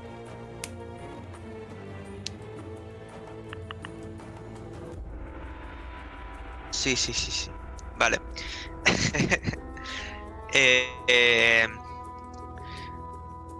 voy a. La profesión va a ser vigilante. Perfecto. Podéis poneros dos Y- profesiones a nivel 1 si queréis, en vez de tal, pero de momento pega todo que sea que sea dos. Sí. Y el rasgo. eh, había pensado en. En ansioso. Porque mi idea era que. Por las ganas que tenía de combatir. Y de demostrar mi valía. Descuidar. Teme- temerario sería, quizá, ¿no?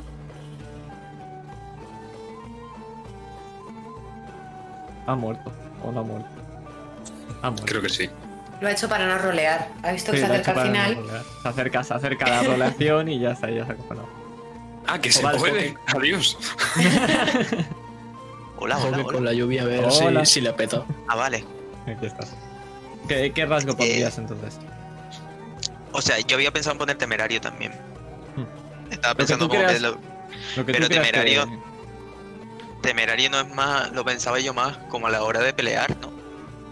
Hmm. Que le da Sí, igual. ansioso, impaciente, quizá. ¿No? Ansioso, impaciente. Sí, Que, desde entonces no puedes conseguir el, el que llegue la cosa Sí, por sí. si se te lo quitan, quizá. Paciente, me gusta. Vale. Pues de, yo imagino que va a ser gladiador y iracundo o algo así, ¿verdad? Sí, efectivamente. Gladiador, que me pongo dos otra vez o uno. sí, un 2, un 2. Si es una profesión solo, podéis ponerla en experimentado. Pues efectivamente, soy iracundo. Porque como he dicho, lo que más ansiaba era esa libertad que Bell me quitó y con ello mis sueños. Y ahora que trabajo para él, muestro mucha ira. Descargo mi frustración contra los enemigos de Bell. Y ese día, el día que lo conocí, fue el día que. que. que pensé mi lema. Vale, ahora guárdatelo, porque ahora iremos al lema en un poquito, ¿vale? Pero ahí surgirá el lema, maravilloso. El lema en principio surge del punto de inflexión, pero puede, puede valerte también, no te preocupes. Eh, vale, ahora vamos a tocar también las habilidades de combate. Como veis abajo en el recuadrito, hay cuatro recuadritos que pone cuerpo a cuerpo, distancia, defensa y maniobra. Poneros en un, punto en todas. Y os voy contando. Cuerpo a cuerpo, habilidad de personaje en combate a corta distancia. Ya sea con hachas, con cuchillos, con cuerpo a cuerpo, con lo que queráis. Un punto en, en, las cuatro. En las cuatro, sí. Todos tenéis un mínimo de uno. Podéis, eh, tenéis distancia, capacidad de atacar a un enemigo de lejos, ya sea con arco, lanzador de cuchillos o alguien que ataca con una onda o tira piedras, lo que tú quieras, con las manos. Defensa, la habilidad para evitar recibir daño, ya sea esquivando o aguantándolos muy fuerte. Y maniobra, que este es el que es un poco más extraño, pero es la capacidad de analizar una situación en medio del combate y reaccionar en consecuencia. También se indica la habilidad para encontrar situaciones ventajosas o engañar al rival. ¿De acuerdo? Tenéis 10 puntos. Tenéis que ahora repartirlos entre estas cuatro habilidades. Como queráis. No podéis superar el 10 en ninguna de ellas. Eh, perdón, no podéis eh, superar el 6 en ninguna de ellas.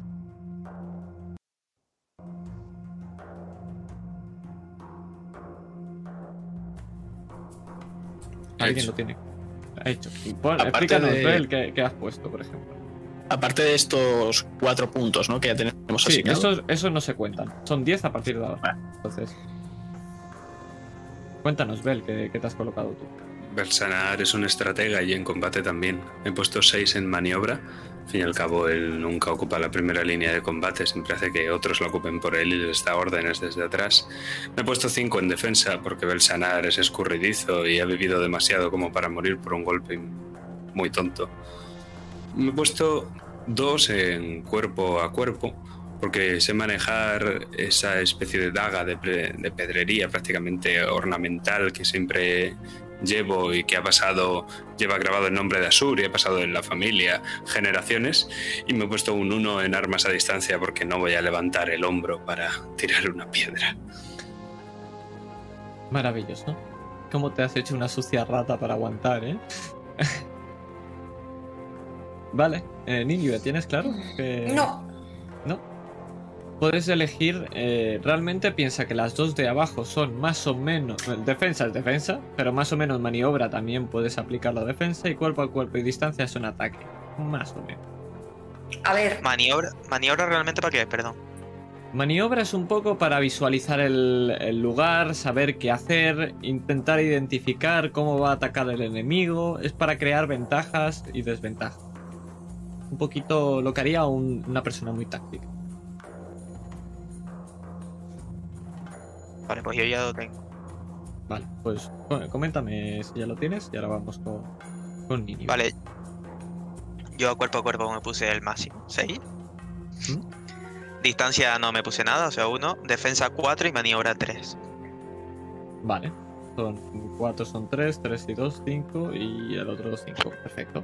Vale. Vale, Ninive. Eh, ¿Tienes pensado si quieres atacar a distancia, si quieres lanzar cuchillitos, si quieres... Las armas al final es un poquito lo que quieras, ¿eh? No te preocupes. Viendo, por ejemplo, Bell, que Bell se combate nada, adiós. eh, Dudu cuerpo a cuerpo y supongo que Dane también por su fortaleza, lo más lógico es que ellos estén en el cuerpo a cuerpo. Mm. Así que voy a meterme más en distancia. Con onda, con dagas arrojadizas, me da igual, las armas ya, Ya Eso lo lo veremos. decidiremos ahora, no te preocupes. Eso ya lo veremos. Entonces me voy a poner a distancia, le voy a poner un 6. O sea, le voy a meter Puntos. 5. Perfecto. Y al reparte los otros en lo que quieras. Sí, luego, eh, por mi fortaleza, fortaleza no sé si se va a lo físico, porque supongo que sí, porque voluntad es lo que es más la voluntad mental, la capacidad de resistir. A ver, también es el- el, la resistencia al daño, por ejemplo, también valdría. No sería, sería el, lo que- el Claro, dolor sí. que aguantas, por ejemplo. Claro, tengo la fortaleza muy baja. Entonces, eh, cuerpo a cuerpo no le voy a poner nada, se va a quedar con el 1 que nos das, Vale, ¿vale? Defensa me lo subiría a 3 vale. y maniobra en total me lo subiría a 4 con el que nos das. Porque al fin y al cabo eh, percepción es mi mayor característica, entonces pues eso, el poder atisbar por dónde me van a atacar o ver qué es lo que está planeando hacer el enemigo y demás. Perfecto. Tened en cuenta que esto luego se puede subir, ¿vale? De- con puntos de experiencia y tal. Se irá subiendo, no os preocupéis. Os explicaré cómo. Vale, y Dane, cuéntanos. Tengo un 6 en cuerpo a cuerpo y un 6 en defensa. Me iba a poner en maniobra algo, pero es que soy muy despistado. Entonces he optado por dejarlo en uno. ¿Cómo le ibas a partir la cabeza a Dudo y lo sabe él? vale. Y por eso tengo la rabia en mi interior. Vale. Perfecto. Pues aquí lo tenemos. Creo que no me he dejado nada. Perfecto. Bien, vamos al punto que me, que me gusta a Te- mí. te- Tengo una pregunta. ¿Esto Dime, de dime. temporal? Eso sería como el aguante es el aguante máximo y el temporal es el que va a ir bajando. Oh, esa es la canción que quería coger. Esta, esta la de hecho es Family, pero no origen. Qué maravilla. Entonces en temporal tengo que apuntar algo o no? En el temporal, a ver, el temporal es el que, el que va a ir bajando. Es decir, lo que tendríais que hacer es poner 15 y 15 y ir restándolo Ah, del va- temporal. vale, vale, vale, vale, vale, ¿Vale? vale. Ya entendido, ya entendido. Es como 15 de 15 y el de abajo es el que se va Sí, sí, cambiando. ¿Qué más? Pues llegamos al maravilloso punto de inflexión. Si no tenéis ninguna pregunta más. Esta es la parte más importante de la creación de vuestro personaje, que es el punto de inflexión. Es en el punto en la que vuestra vida cambia por completo. Es ese instante, y os digo literalmente lo que está escribiendo aquí, en el que ocurre algo que le da la vuelta a todo lo que conoce. Puede que sea el momento en el que dijo basta ya, el día que perdió lo que más quería, o el instante que por fin consiguió lo que más anhelaba. Porque esto es importante. Porque en el punto de inflexión ha de tener un papel importante el personaje de la derecha. Es decir, ahora en el sentido horario. Nínive, Belshanar será muy importante para ti en tu punto de inflexión. Belshanar, Dane será muy importante en este punto. Dane, Dudu va a ser muy importante en este punto. Y Dudu, Nínive va a ser muy importante en este punto.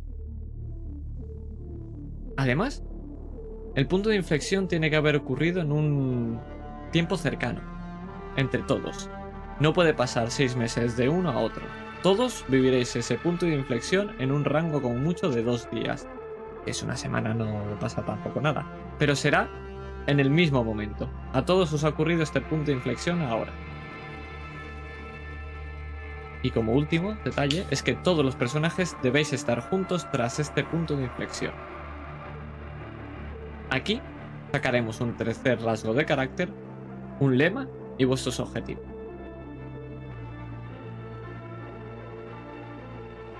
Aquí podría ayudarte Bel con la premisa de Kish.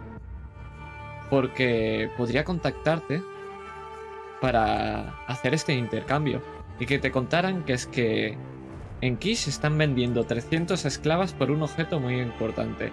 Y sabes que en Kish las esclavas están muy preciadas, muchísimo más que los hombres.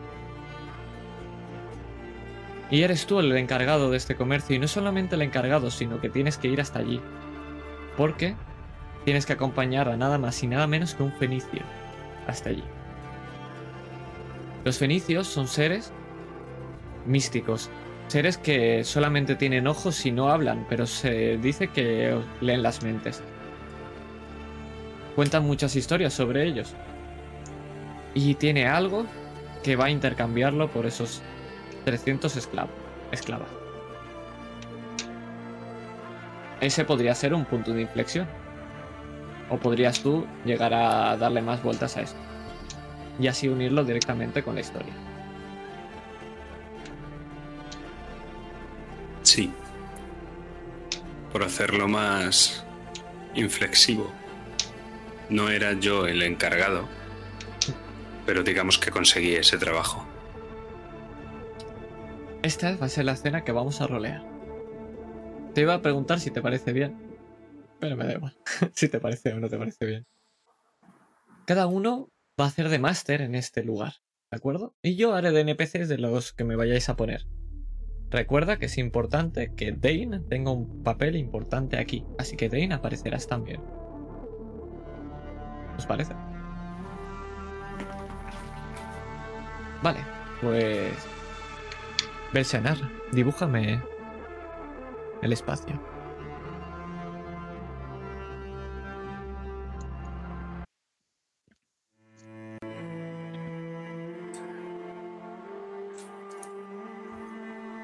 Pues estamos en un palacio. Un palacio cuadrado como un pequeño zigurat, esa pirámide escalonada, sin punta. Y alrededor hay una multitud de estanques, estanques de agua salada. El zigurat es de color gris, porque Eridu es la ciudad de piedra.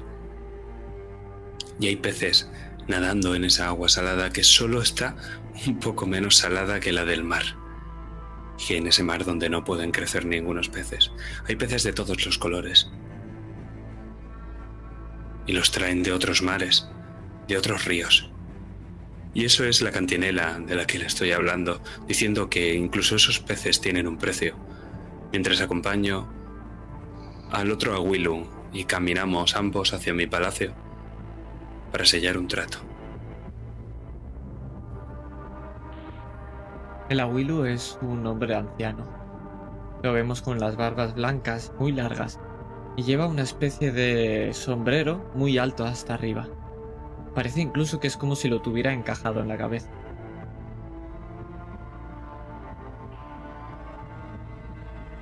Querido Belchanar, está muy bien lo que me cuenta de los peces, pero hemos venido a hablar de algo más importante, ¿verdad? Hmm. En mi pueblo nunca se puede hablar de los negocios sin hablar de algo intrascendental primero, de tal forma que así los negocios están más dispuestos a hacerse en segundo lugar. Sois extraños los asures. Serán esas costumbres que tenéis allí. Menos mal que aquí no tenemos a estos dioses antiguos. ¿De acuerdo de qué quieres hablar?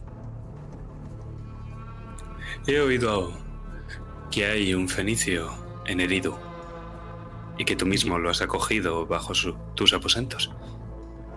Y eso sí es trascendente. ¿Cómo te has enterado de eso? Te he hablado de los peces primero. Todo tiene un precio. Los peces, este palacio, tú mismo incluso ese sombrero que llevas en la cabeza. Cualquier cosa, siempre hay alguien que necesita algo y otro alguien que estaría dispuesto a dar otra cosa por ello. Hablamos de grano, hablamos de plata, hablamos de musqueno. Tienes razón. Tengo que entregar un objeto muy valioso en Kish. Y ya sabes cómo son esas zorras. No quiero pisar esa ciudad. Podríamos hacer un trato. Que vayas tú en mi lugar. Eres mucho más joven y parece que más avispado. Seguro que te desenvuelves mejor. Sería posible. Pero tengo negocios aquí que tratar en la ciudad. E incluso eso tendré un precio. ¿Ves aquí? Este es mi guardo. Uno de ellos, al menos.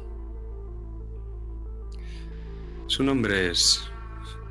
¿Acaso importa? La verdad es que no puedo cambiarlo si me interesa. Que venga.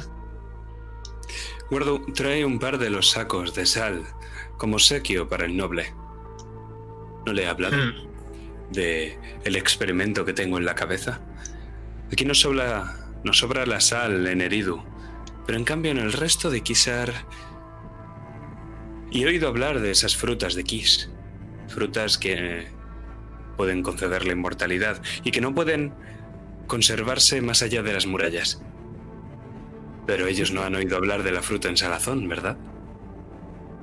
Dicen muchas cosas de Kish, pero no te puedes fiar de ninguna. Pero si les puedes llegar a vender eso, seguro que tú eres capaz. A ver cómo te haces para sacar esas frutas de esa ciudad entonces. Me las apañaré. Por supuesto que lo haré. Lo que quieres es que me quede con este guardo entonces. No. Tú mismo me has ofrecido ese trabajo. Y yo estoy dispuesto a ir allí, pero por un precio. ¿Cuál es el precio? Mercenar, no te hagas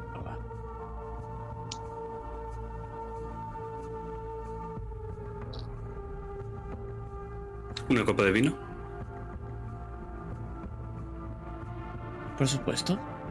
¿Ese es el precio? Acuerdo. Los Asur tenemos tradiciones. Ni siquiera podemos aceptar un regalo sin que sea un truque. Qué vida más aburrida tenéis los Asur.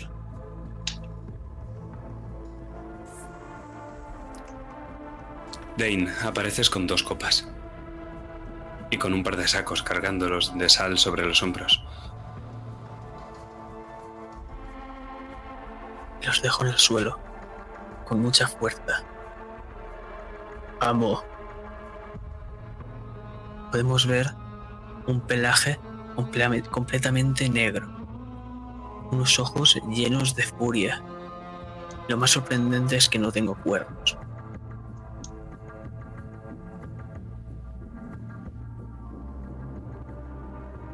Qué le pasa a este grandullón?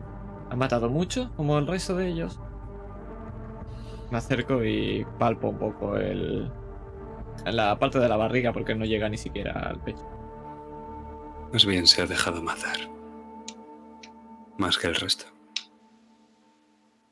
Pues no sé de qué uso te va a valer, pero bueno, si lo llevas...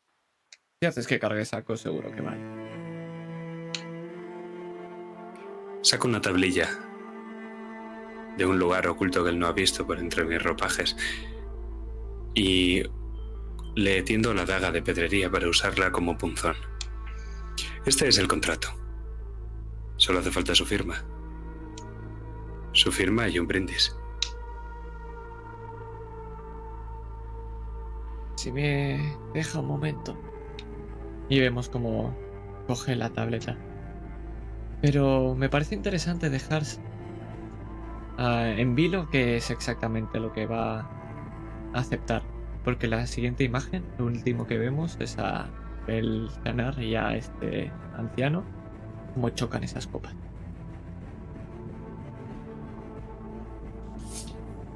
Y Dane, mientras tanto, ve al fondo ese choque. ¿Tu mirada es furiosa o derrotada ahora mismo? Derrotada, porque sé cuál va a ser- mi destino a partir de ahora. Pues este es el punto de inflexión de Belchanar. Quiero que vayas... eh, ahora, ah, me lo comentas ahora, va a ser mejor. Luego sí, te puedes pensártelo. ¿Qué tercer rasgo de carácter tienes?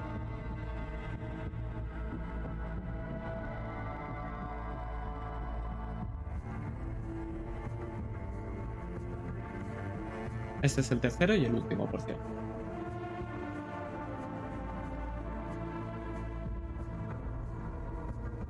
Si hay dudas, puedes pensártelo mientras vamos haciendo otros, eh, no hay ningún problema. El. Quizá el más importante es el lema. Los objetivos también, pero para mí me parece muy importante el lema. El lema es una frase o dos frases que te definen. Es lo que te guía y la brújula moral.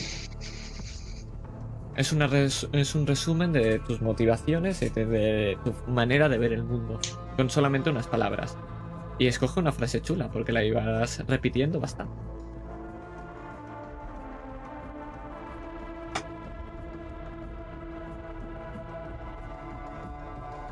Si no la tienes, si no, la, la tienes. Sí. Sí, la tienes. No sé si me dejas, a lo mejor es demasiado genérico. Bueno, dime, dime, a ver. Nunca es suficiente. Me gusta. Es, es genérico y lo puedes meter en muchos lados. Eres un Min Maxer de mierda, pero me gusta. Vale. ¿Y tus objetivos? Tienes que tener dos. Uno a corto plazo y uno a largo plazo. El corto plazo puede ser perfectamente llegar a Kish. Perfectamente. Algo que sea alcanzable. Y el a corto plazo, ay, el a largo plazo es lo que quieres hacer en tu vida. Es lo que quieres llegar a ser o lo que quieres llegar a conseguir. Generalmente incluso no se puede conseguir, solamente los que tienen más suerte o los que son más listos. ¿Los tienes? ¿Ves sanar? Quiero ser el Asur más poderoso de todo Kisar. Perfecto. Ese es tu objetivo a largo plazo. Y el, el corto plazo, Llegar a Kish. perfecto. Tened en cuenta que todo esto lo podéis cambiar en cualquier momento. El lema y el largo plazo tiene que ser algo importante, pero el corto, el a corto plazo se irá cambiando mientras vayamos jugando. Pues hasta aquí de momento Belsanar. Vamos a seguir con Nínive. No, vamos a seguir con Dudu. Por el hecho de que así jugáis todos más. Porque si cojo a Nínive va a jugar Belsanar y, vamos a estar mucho rato tal. Y como ya han jugado dos.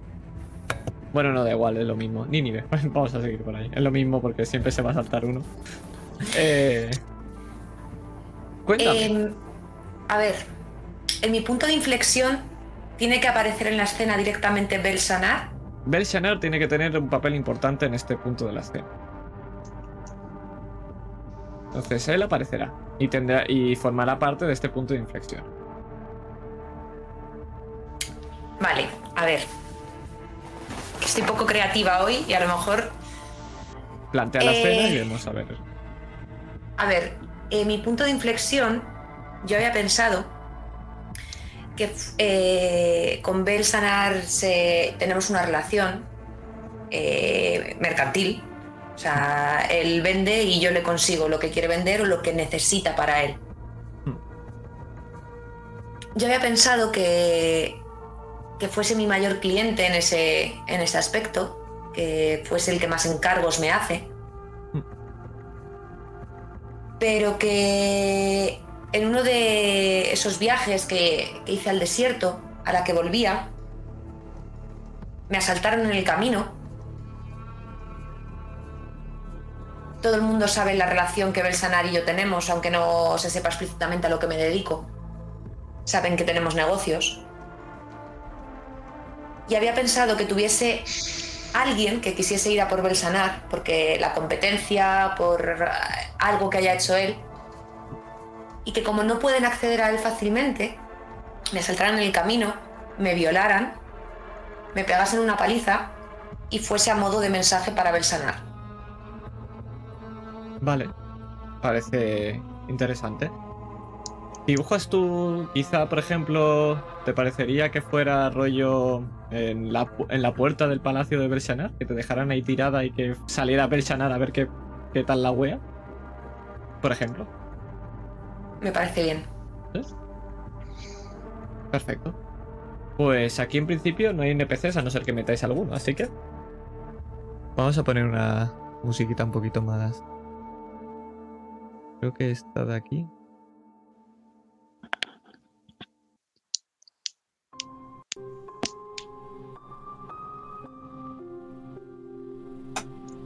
De pues hecho, si le parece bien a Belsanar, eh, no sé si tiene palacio o tiene alguna propiedad bastante grande.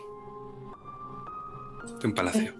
No sé si a él le pareciese bien que cuando fuese a, la ciudad a él con hacer negocios con él, incluso me dejase alojarme allí.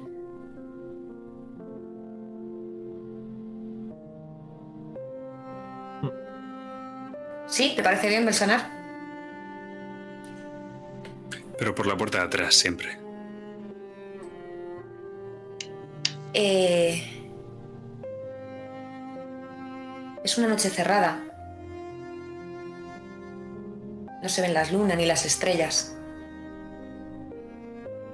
Quizás la gran tormenta de arena de, de la mañana haya encapotado de tal manera el cielo.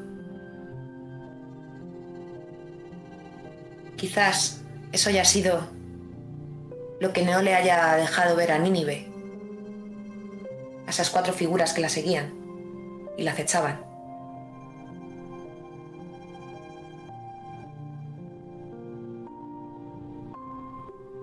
Podemos ver una túnica negra con un cerco alrededor de las piernas,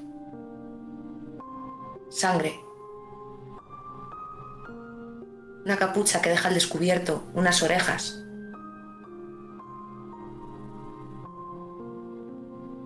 rasgadas, donde antes eh, lucían unos aretes. No sé muy bien dónde estoy. Solamente puedo pronunciar ayuda. Ayuda.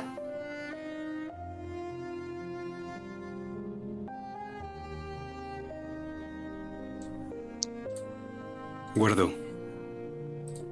Guardo. ¿Es ella? Eso creo, amo. Llévame, vamos. Y coge la espada. Sí, amo. Se me carga y me pongo justo sobre su hombro, al lado de su cabeza. Me voy agarrando a un cuerno para no perder el equilibrio. Y así llego. El guardo se arrodilla y yo pego un salto al suelo. Le quito la capucha.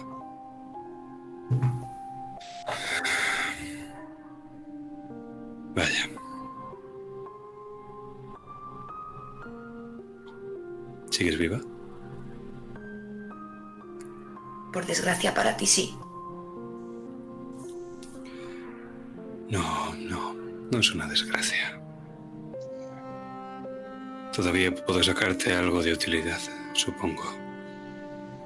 Hemos jugado muy mal nuestras cartas, Nínive. Se han conseguido llegar a mí por medio de ti. Esto es un mensaje. Es un mensaje para ti, Bel. Sí, querida. Creo que vamos a tener que hacer un largo, largo viaje de negocios. Por una temporada al menos. Y cuando volvamos, los vamos a comprar a todos.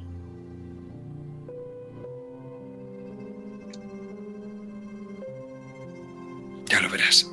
No tendrás que volver a robar nunca.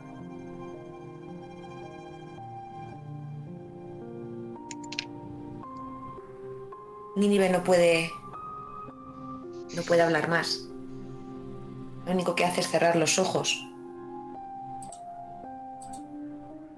Se le escapa una lágrima.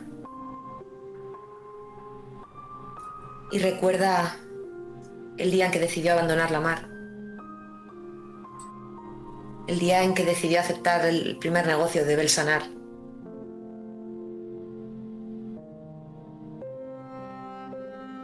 ¿Y en cómo va a acabar todo esto?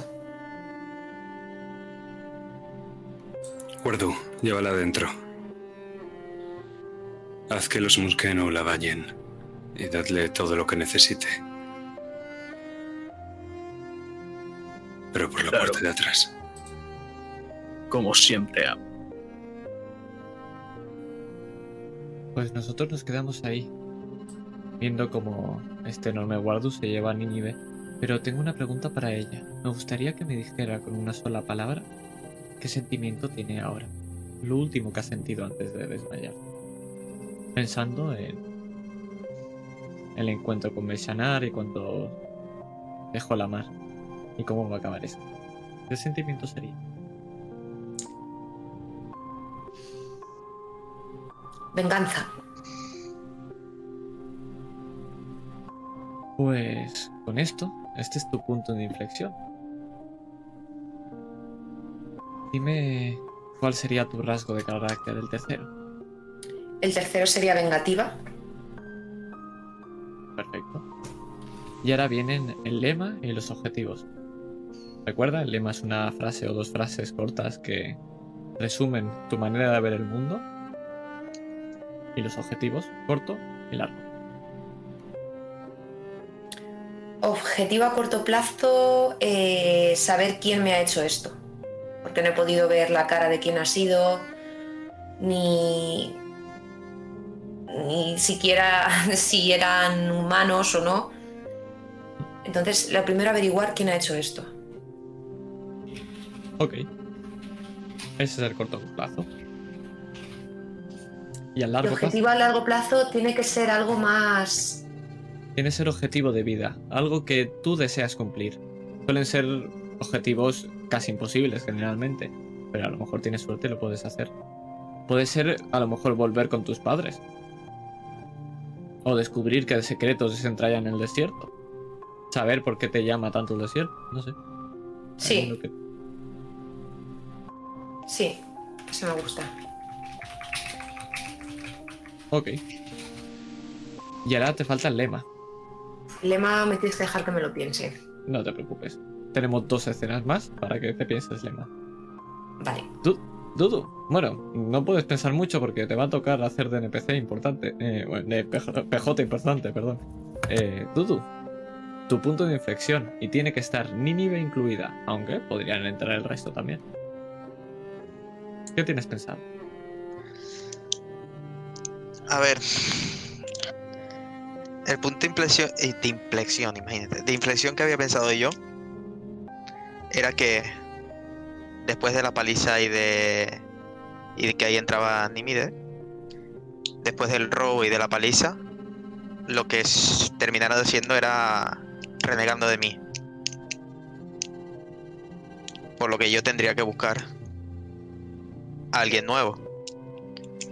Y yo tengo la pequeña sospecha de que la ladrona fue esa prostituta o esa que vi con el joven de la familia la última ese mismo día, que era la única persona que yo no conocía dentro de la casa.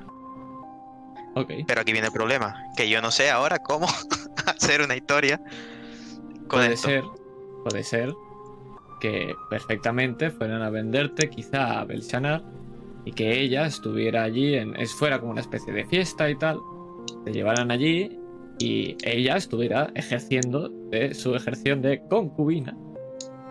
Mientras que a ti estabas por ahí con tu tal, con tu Awilu, podría perfectamente estar quejándose todo el rato de ti a Belshanar y que tú en cierto momento te la encontraras. Claro, pero eso no pasa o si pasa dos días antes de que de lo que le ha pasado a ella. puede pasar al día antes, es decir, puede ser en la noche de antes. Por ejemplo. O la noche de después, que ella se esté recuperando y esté por allí. El día después, por ejemplo. O. O. O. Podría haber hablado. El anciano este que hubiera hablado hubiera sido el anciano que es- eres tú el dueño. Y que el día de marcharse estuvieras tú ahí. Por ejemplo. ¿Te parece? Me parece. Vale. Pues este NPC va a tener nombre ahora, porque va a ser el dueño de esa casa. Pues dibújame tú el día siguiente cómo está allí, cómo van a acabar el pacto y cómo. Y cómo intentas mostrar quizá atención con Nínive, hablar con ella. Eso ya es cosa tuya. Y esto ha sido antes de lo que me ha pasado a mí, antes de mi punto de inflexión, ¿no? No, esto es al día siguiente. Al día siguiente, vale. Eso es al día siguiente cuando se reúne con este anciano para preparar las cosas para marcharse. Vale. Sí. Entonces, dibújame tu dudo, dónde estaríais y qué estaría pasando. Eh, ¿Él tendría algún sitio en especial del palacio o casa que tenga donde se reuniría con este viejo? Podría ser en el mismo lugar o. La sala de negocios. Tiene que sonaros esta canción, por cierto.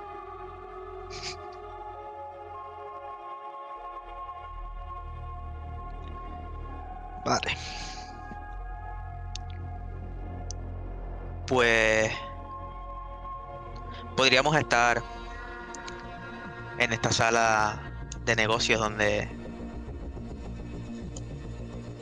y Bell estarían hablando mientras yo me encargo de de vigilar que nada se tuerza. Me parece ver a otro guardo por ahí que deduzco que es el el, guardo de, de Bell. Y veo a, a. La última vez que la vi estaba en mi casa. No sé muy bien qué pinta aquí ella, pero me llama la atención. Mientras escucho como el viejo se queja y, y obviamente habla mal de mí después de todo lo que pasó. Me acerco a. a Nímide. No soy mucho de hablar, pero me llama la atención el. que está así. Así que Nímide ves como. un guardu de dos metros se acerca a ti. Con el pelo. A diferencia de. del guardu de Bell, su pelo es más más ca- canelo más claro no es tan oscuro y él sí tiene los cuernos es bastante más joven que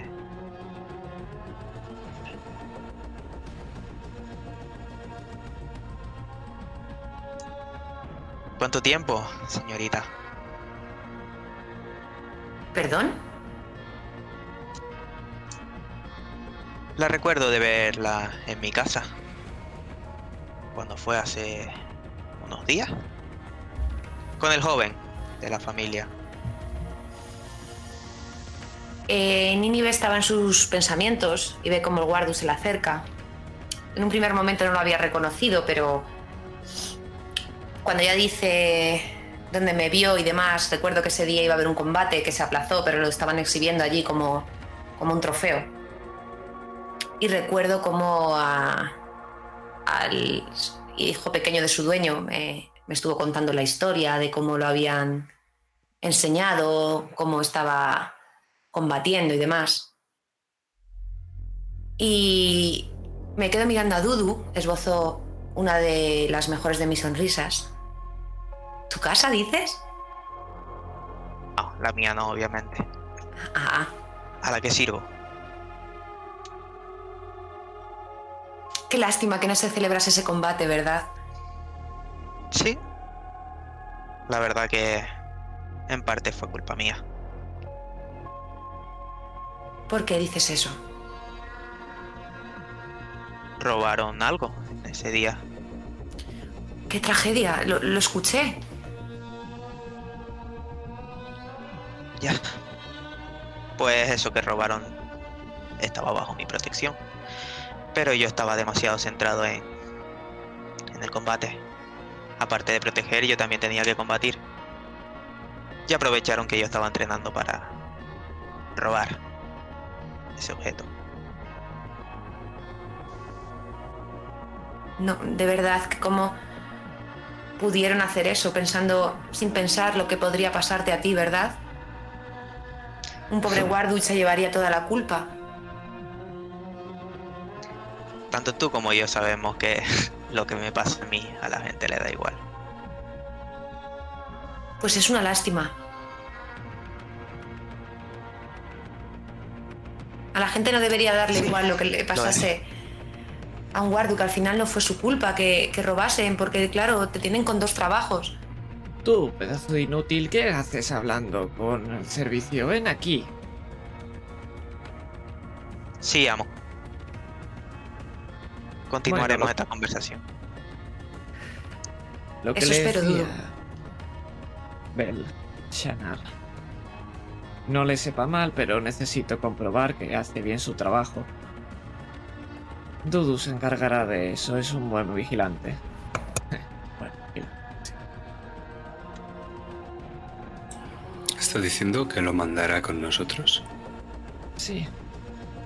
Dudu, tu orden es que sirvas a Bel Shanar exactamente igual que a mí.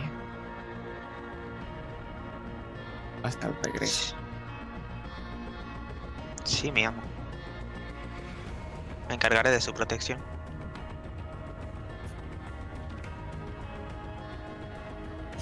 Yo no sé si estoy escuchando esto. Puedes escucharlo sí, si quieres. Según lo escucho, busco a Belsanar con la mirada. Y como incrédula, porque yo le he contado a Belsanar que este es el que estaba vigilando cuando yo robé lo que me había encargado. Entonces, si su vida va a depender de, de este guardu, va a necesitar más protección. Te sonrío y al sonreírte brillan todas las joyas que llevo puestas que también tintinean. Y sabes que pongo la sonrisa de que no he acabado los negocios, ni muchísimo menos. Es un buen guardo. Hará bien, seguro. Espero que vuelva sano y salvo y tenerlo aquí, ¿eh? Protégelo bien. Téngalo en cuenta. Sabes que está mintiendo como un puñetero bellaco. Lo ves en su cara.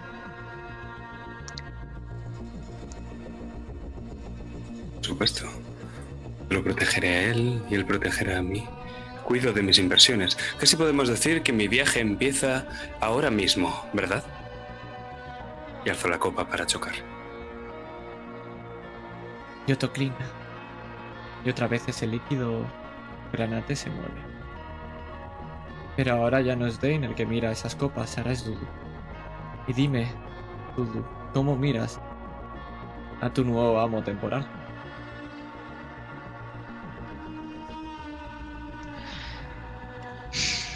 No sé cómo decirlo, pero es esa nueva oportunidad de demostrar que no soy un inútil. Esperanza. Quizá. O... Sí,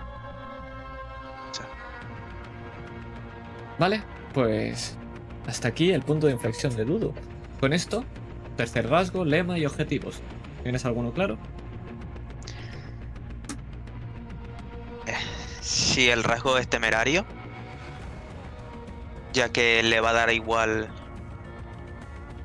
lo que tenga que hacer con tal de demostrar que que lo que o sea con tal de demostrar su, su valía Quizá sería mejor orgulloso, orgulloso por vale ejemplo.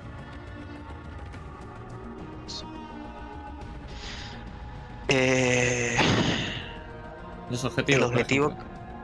Corto y largo plazo. Eh, el corto plazo es eh, lograr que la misión está o lo que vayan a hacer con él salga correcto salga bien Ten en cuenta que eso es demasiado largo. vale Porque claro, hace la misión es la campaña entera.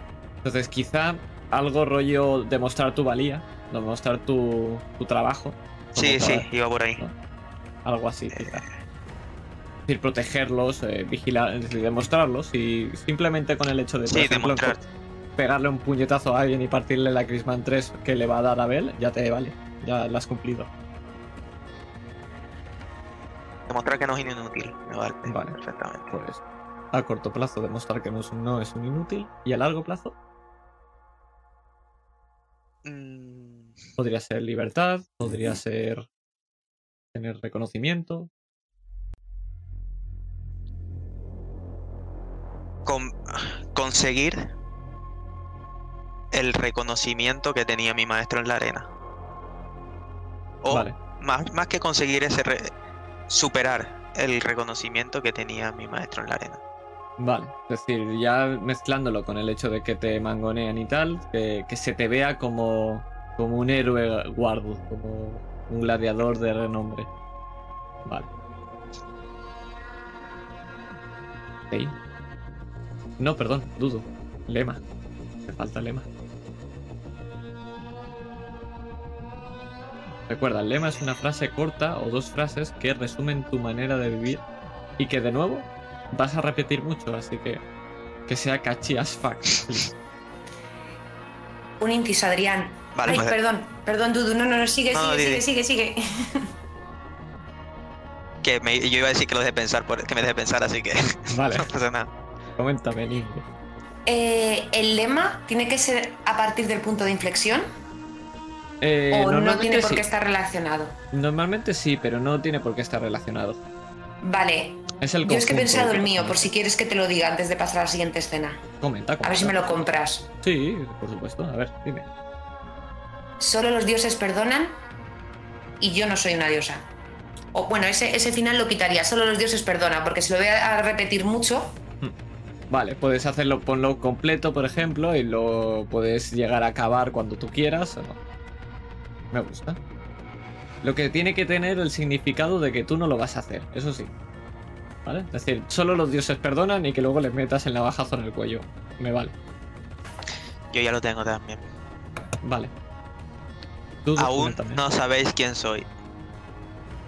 Me gusta mucho también el lema. Aún no sabéis quién soy. Ir apuntando todas estas cosas en los puntos de inflexiones y todo, todo este rollo eh, que os he soltado. Que, que luego no nos acordaremos ninguno. Eh, Dane, faltas tú. Tu punto de inflexión y Dudu tiene que tener un papel importante. Sí. Suerte. Aunque- El tuyo no lo tengo menos claro que el resto. Aunque no sé si debería empezar yo narrando.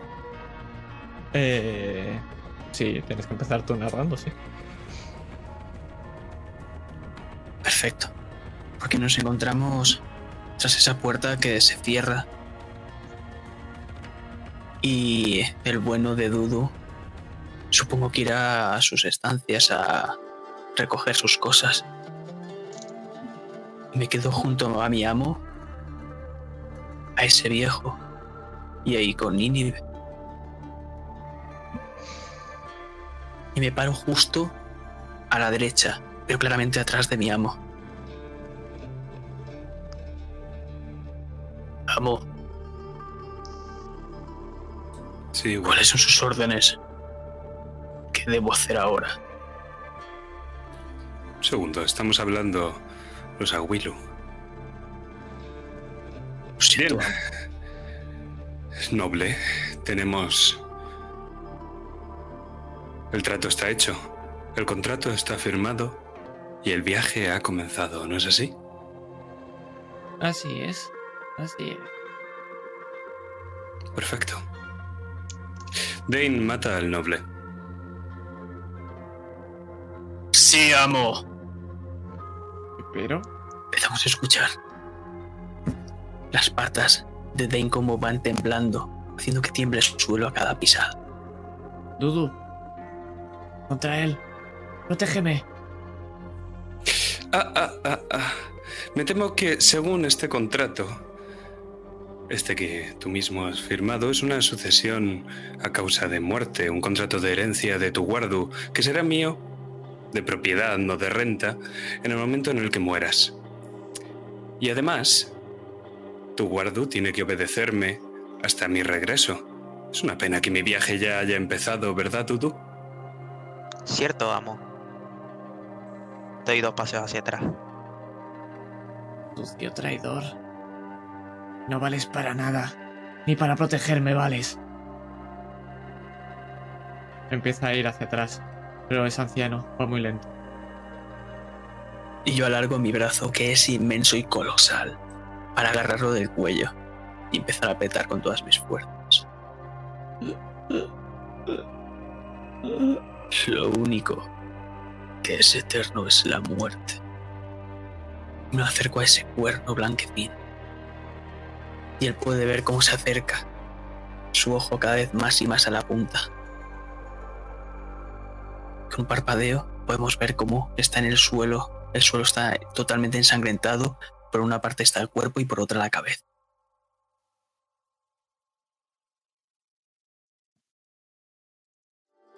Ya está hecho, amo. Espléndido.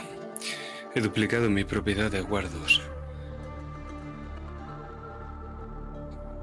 Ahora tenemos un viaje que hacer y un fenicio que encontrar. Nínive harás los honores de buscarlo por nosotros. Por supuesto. Genial. Le diré al resto de Musqueno que empiecen a empacar nuestras cosas. Será mejor que dejemos el palacio vacío. Esto va a tener represalias, pero probablemente ya estemos en Uruk para entonces. He de presentarte, Dane, a Dudu. No sé si recuerdas ese combate justo el día antes de ser de mi propiedad. Dudu iba a ser tu contrincante. Ahora seréis. Sí. Y ahora seréis míos. Los dos. Lucharéis hombro con hombro. Podría haber ganado la libertad. Podría ser un hombre libre. Por su culpa ahora ya no. Estoy mirando a Dudu con rabia, furia y odio a la vez.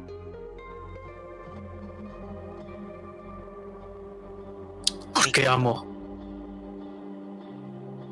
Guardos tenéis prohibido mataros entre vosotros.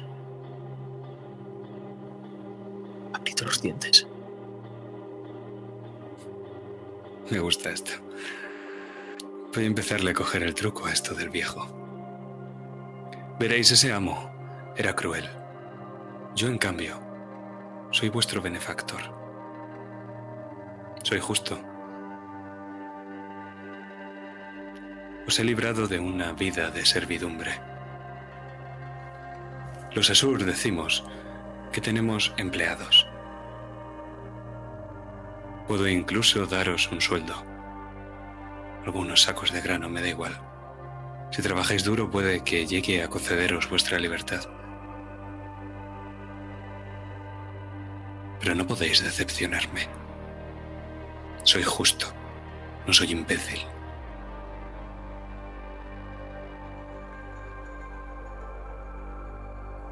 Sí, amo. Me acerco. Bastante imponente. Hacia Dudu. Pero cuando voy a golpearle un tremendo cabezazo, desvío la trayectoria. Choco contra la pared, viendo que mis cuernos se resquebrajan. Esta es la última vez que alguien juega con mis sueños. Lo juro por mi cornamenta. Cojo con mis manos cuernos y los parto. Los míos. Ah. Los cedé. y abandono la estancia, esperando las órdenes de mi amo. Pero nosotros nos quedamos con esos dos pedazos de cuernos en el suelo. Y todos los cachitos de hueso esparcidos alrededor. Pues este es tu punto de inflexión, Dave. Pues ya estaría, efectivamente. ¿Habéis visto? Si no es para tanto, de verdad. Si es que. Soy unos llorones todos. Eh, coméntame, tercer rasgo, lema y objetivos. Mi tercer rasgo es transigente.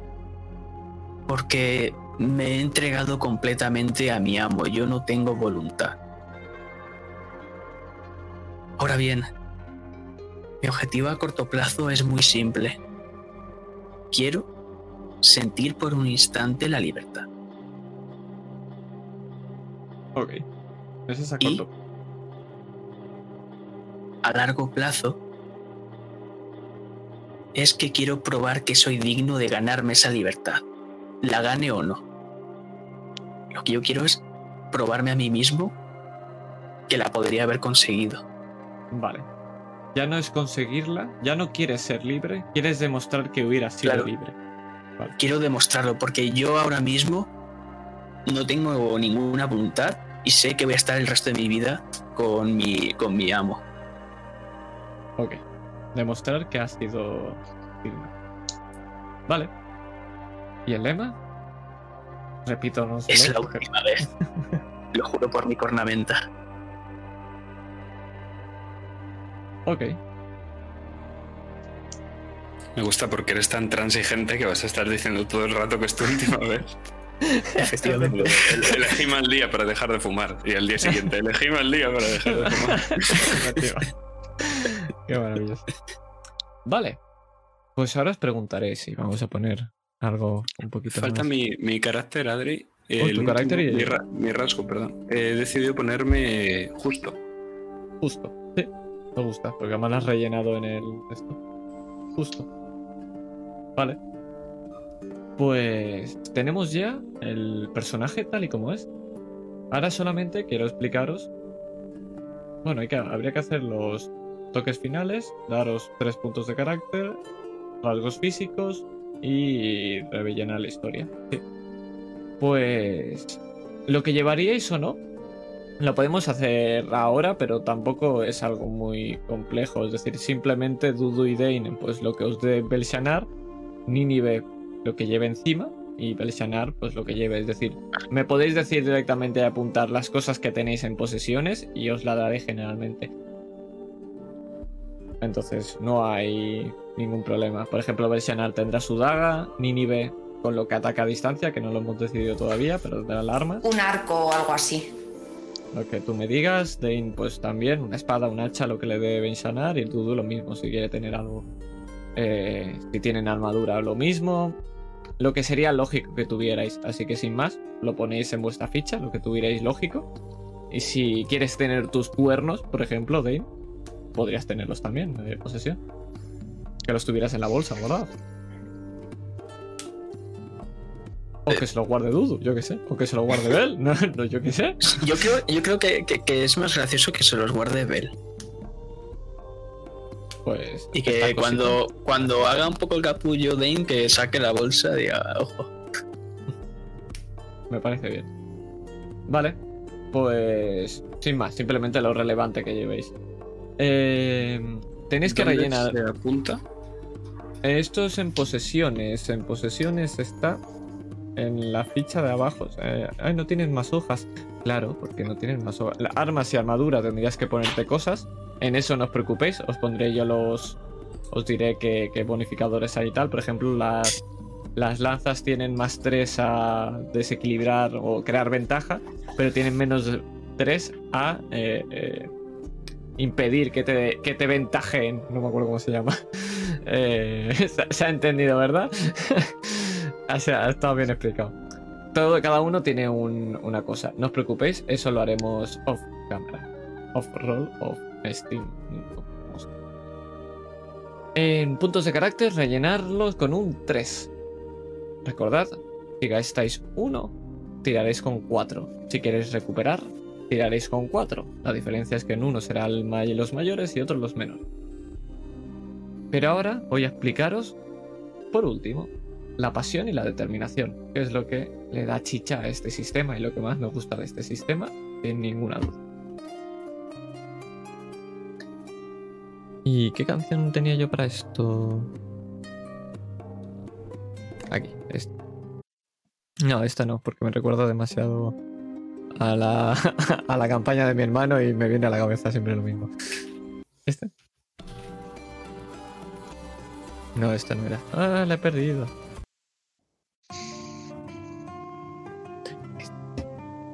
Vale, voy a explicaros qué es la pasión y qué es la determinación. En cada uno tenéis tres puntos, ¿de acuerdo? Vamos a empezar con la eh, pasión. Un momento que voy a ir aquí. Vamos a ir con la pasión. La pasión repre- representa la capacidad de un personaje para superarse a sí mismo por el puro deseo de alcanzar su objetivo. Normalmente no sería capaz de superarlo, pero se niega a darse por vencido y hace todo lo posible para conseguirlo. Es una situación límite y hay mucho en juego y necesitáis conseguirlo. Esta pasión lo que vais a hacer es que si gastáis un punto de pasión, todos los dados que saquéis un 6 explotan. ¿Qué quiere decir eso? Que los volveréis a lanzar. Y ese 6 se guardará. Un ejemplo sería que tiráis un dado, sacáis un 6 y volvéis a tirar otra vez ese 6. Sacáis otro 6 y lo volvéis a tirar y sacáis un 4. Entonces sería 6 y 6 y 4 y los dos dados anteriores. Si no sacáis un 6, ese punto de pasión no se pierde. Es un detalle importante. ¿Queda claro los puntos de pasión cómo se usan? Sí. Y luego está la determinación. La determinación es una emoción que nace de la seguridad de las propias capacidades. Es la certeza que tiene una, perso- una persona en su habilidad para conseguir algo. Eres perfectamente consciente de que la tarea que afrontas está dentro de tus posibilidades y por tanto no vas a fracasar. Solo es, cues- es cuestión de esfuerzo. Si declaras que usas determinación, lo que haces es repetir la tirada, quedándote con la nueva. Esta es sencilla de, de coger, ¿verdad? Lo importante aquí es que la pasión se dice antes de la tirada y la determinación se dice después. Si queréis tirar con pasión, tiene, que ser antes de ver si habéis sacado un 6. Y si queréis repetir una tirada, tenéis que repetirla una vez hayáis tirado. ¿Dónde está el juego? En que podéis usar las dos a la vez. Y recordemos, los 6 se explotan. Si sacas un 6 usando pasión y luego usas determinación, ese 6 se te guarda. Podéis ser unos min-maxer asquerosos. Estoy viendo a Jackson reír y no me gusta. ¿Queda claro? ¿Qué, qué- qué habéis puesto? ¿No? Ah, vale, vale, vale, ya, ya, ya veo por dónde va el tema. Vale. Eh, perfecto. ¿Queda claro el uso de la determinación y de la pasión conjunta? Perfecto. Ahora me diréis, ¿cómo se recuperan? Muy sencillo. La determinación la recuperas cada vez que consigues un objetivo a corto plazo. Además, si consigues uno a largo plazo, consigues tres puntos. Nunca puedes tener más de tres. Cada vez que consigas algo, te reapruebas a ti mismo de tus calificaciones, de manera que te determina. Y la pasión, que es el que más gracia me hace a mí, es con varias, pero os voy a decir exactamente porque una la tengo clarísima, pero la otra, eh, las otras dos no. Eh, un segundo que está en la parte de tal. Os digo la buena, la, la que sé seguro. La importante es la de aquí, pasión. Una de ellas, por ejemplo, es usar un rasgo de carácter de forma positiva y fallar. ¿Qué quiere decir esto? Que uses el rasgo de carácter, por ejemplo, de eh, iracundo, que tiene Dane, y falle esa tirada. Y que eso te dé una... Lo que haces con eso es que... eh, joder. Tu pasión por querer conseguir eso lo aumenta. Entonces tienes un punto de tirada. ¿Vale? Es poner tus emociones para que algo salga. Luego está arriesgando la vida y sobreviviendo. Y aquí vamos a explicar en un momento las reglas de sacrificio heroico, porque esto es algo maravilloso. Cuando morís, es perdien- perdiendo todo el aguante que tengáis, generando una herida y generando una nueva herida. ¿Qué quiere decir esto? Tenéis en la parte de eh, condiciones agotado, envenenado, aterrorizado, herido y enfermo. Si vuestro aguante cae a cero, estáis agotados. Estando agotados, si os atacan, bueno, si os llegan a cero por un ataque, también estaréis heridos. Pero no estaréis muertos. Moriréis si estando heridos volvéis a estar heridos. Pero esto también puede aplicarse con enfermo y envenenado. Si estáis envenenados y os vuelven a envenenar, morís. Y si estáis enfermo y volvéis a enfermar, morís. Si estáis heridos y luego envenenados, simplemente estáis más jodidos. Tened en cuenta que estas condiciones os van dando negativos. Pregunta, ¿Queda claro esto? ¿Tienes que pasar otra vez por el periodo agotado o ya la herida que te den cuando estés herido te mata? Exacto. Entonces, puedes hacer lo que se llama un sacrificio heroico, o puedes luchar hasta la muerte. Un sacrificio heroico significa que la acción que vas a realizar te vas a poner en peligro. Y la vas a conseguir sí o sí. Pero el resultado de la tirada será si sobrevives o no. ¿Queda claro? Y por aquí nos pasamos por el forro las heridas y todo. Imagínate que, tiene que ser algo que sea lógico. Si quieres conseguir un trato, a no ser que me expliques tú cómo vas a poner la daga en el brazo y rajártelas de esto entero como señal de que, oh, es, por ejemplo, para convencerlo. Y, y porque es una tradición y, y te blasfemas y te rajas entero y es una ofensa. Eh, digo, vale, te la doy, tírame. Y si no, pues te desangrarás y morirás. Y si no, pues conseguirás sobrevivir. Eso es el sacrificio heroico. Si sobrevivís a eso, Claro, si sobrevivimos de eso, sacamos la tirada. sacáis la tirada. No, perdón. La tirada la sacas sí o sí. Lo que se eval- evaluará será si vives o mueres. O sea que se haría el trato sí o sí, pero tenemos que tirar algo para ver si vivimos o morimos y qué tenemos que tirar. La misma dificultad de la tirada. Con tú la estás. misma característica. Exacto, con lo mismo todo, sí. O sea, para un trato, por ejemplo, yo tiraría aquí carisma para ver si me muero o no. Exacto. Porque tú lo que estás viendo es en la dificultad de la tirada normal. Tú dices, voy a morir por esto. Y tú dirías, a ver, es poco tonto que te mueras por esto. Oh, sí, te lo doy. Lo que más sentido tiene, tal y como yo lo veo, es cuando estás ya muy chungo y a lo mejor, por ejemplo, yo en un combate, pues si me van a matar en el siguiente toque, pues digo, vale, pues voy a intentar convencer a mi rival de alguna Pero es, forma. que, pero es que aquí está el luchar hasta la muerte. El luchar hasta la muerte lo que hace es que cuando quedas a cero y estás agotado, dices no, voy a luchar hasta la muerte. Recuperarás la mitad de tu aguante, pero si bajas a cero, mueres. Directo. Ni herido ni le. Bueno.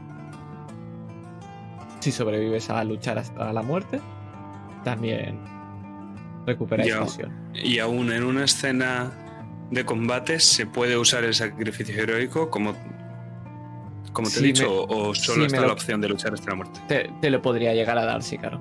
Te lo podría llegar a dar o quizás sería luchando por la- hasta la muerte con maniobra. Por ejemplo. Sería mirarlo, pero sí. Eh, Por, por- por ej- por ejemplo, per- perdón, Héctor. Por ejemplo, mm, unos bandidos nos atacan en el camino, ¿vale? Me hieren, me quedo en herido. Justo están alzando la mano para volverme a matar. Son Uridimu que no se enteran de la misma mitad. Entonces digo, soy un brujo muy poderoso. Y me rajo las venas. Y digo, mi sangre en el suelo os maldecirá a todos. Entonces, Por- eso es un sacrificio heroico. Puedo tirar carisma para convencerles. Y si lo supero, bueno, o sea, convencerles les he convencido, pero si lo supero no me muero, ¿verdad? Por ejemplo, sí. Brutal. Por ejemplo. eh, lo de luchar hasta la muerte es una vez por combate, me refiero. es una vez si lo por usas. sesión. Por sesión, vale, vale. No, no puedes usarlo todos los putos combates, no puedes, lo siento. Tampoco tendrás dos combates en una misma sesión, creo. Ya, no, pero por mí era por si a lo mejor solo lo podía usar una vez, en plan, No, es por sesión. Y lo mismo que mueres, con, mueres, ¿sabes? Lo mismo con tener objetivos a corto plazo y a largo plazo. Solo podéis cumplir uno por sesión. No suele pasar que cumpláis dos a la vez, pero sí. Y luego está el chulo, que es que cada vez que digáis vuestro lema en un sitio que cuele, os doy un punto de pasión.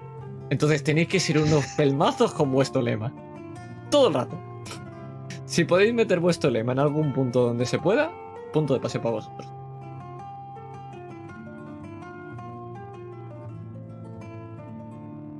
¿Se ha entendido esto? El lema de Aaron, que algunos lo conocéis porque me he jugado Trophy con él, era estoy demasiado viejo para esto. Es un bonito lema, la verdad. Sí, es de arma letal. Bonito lema.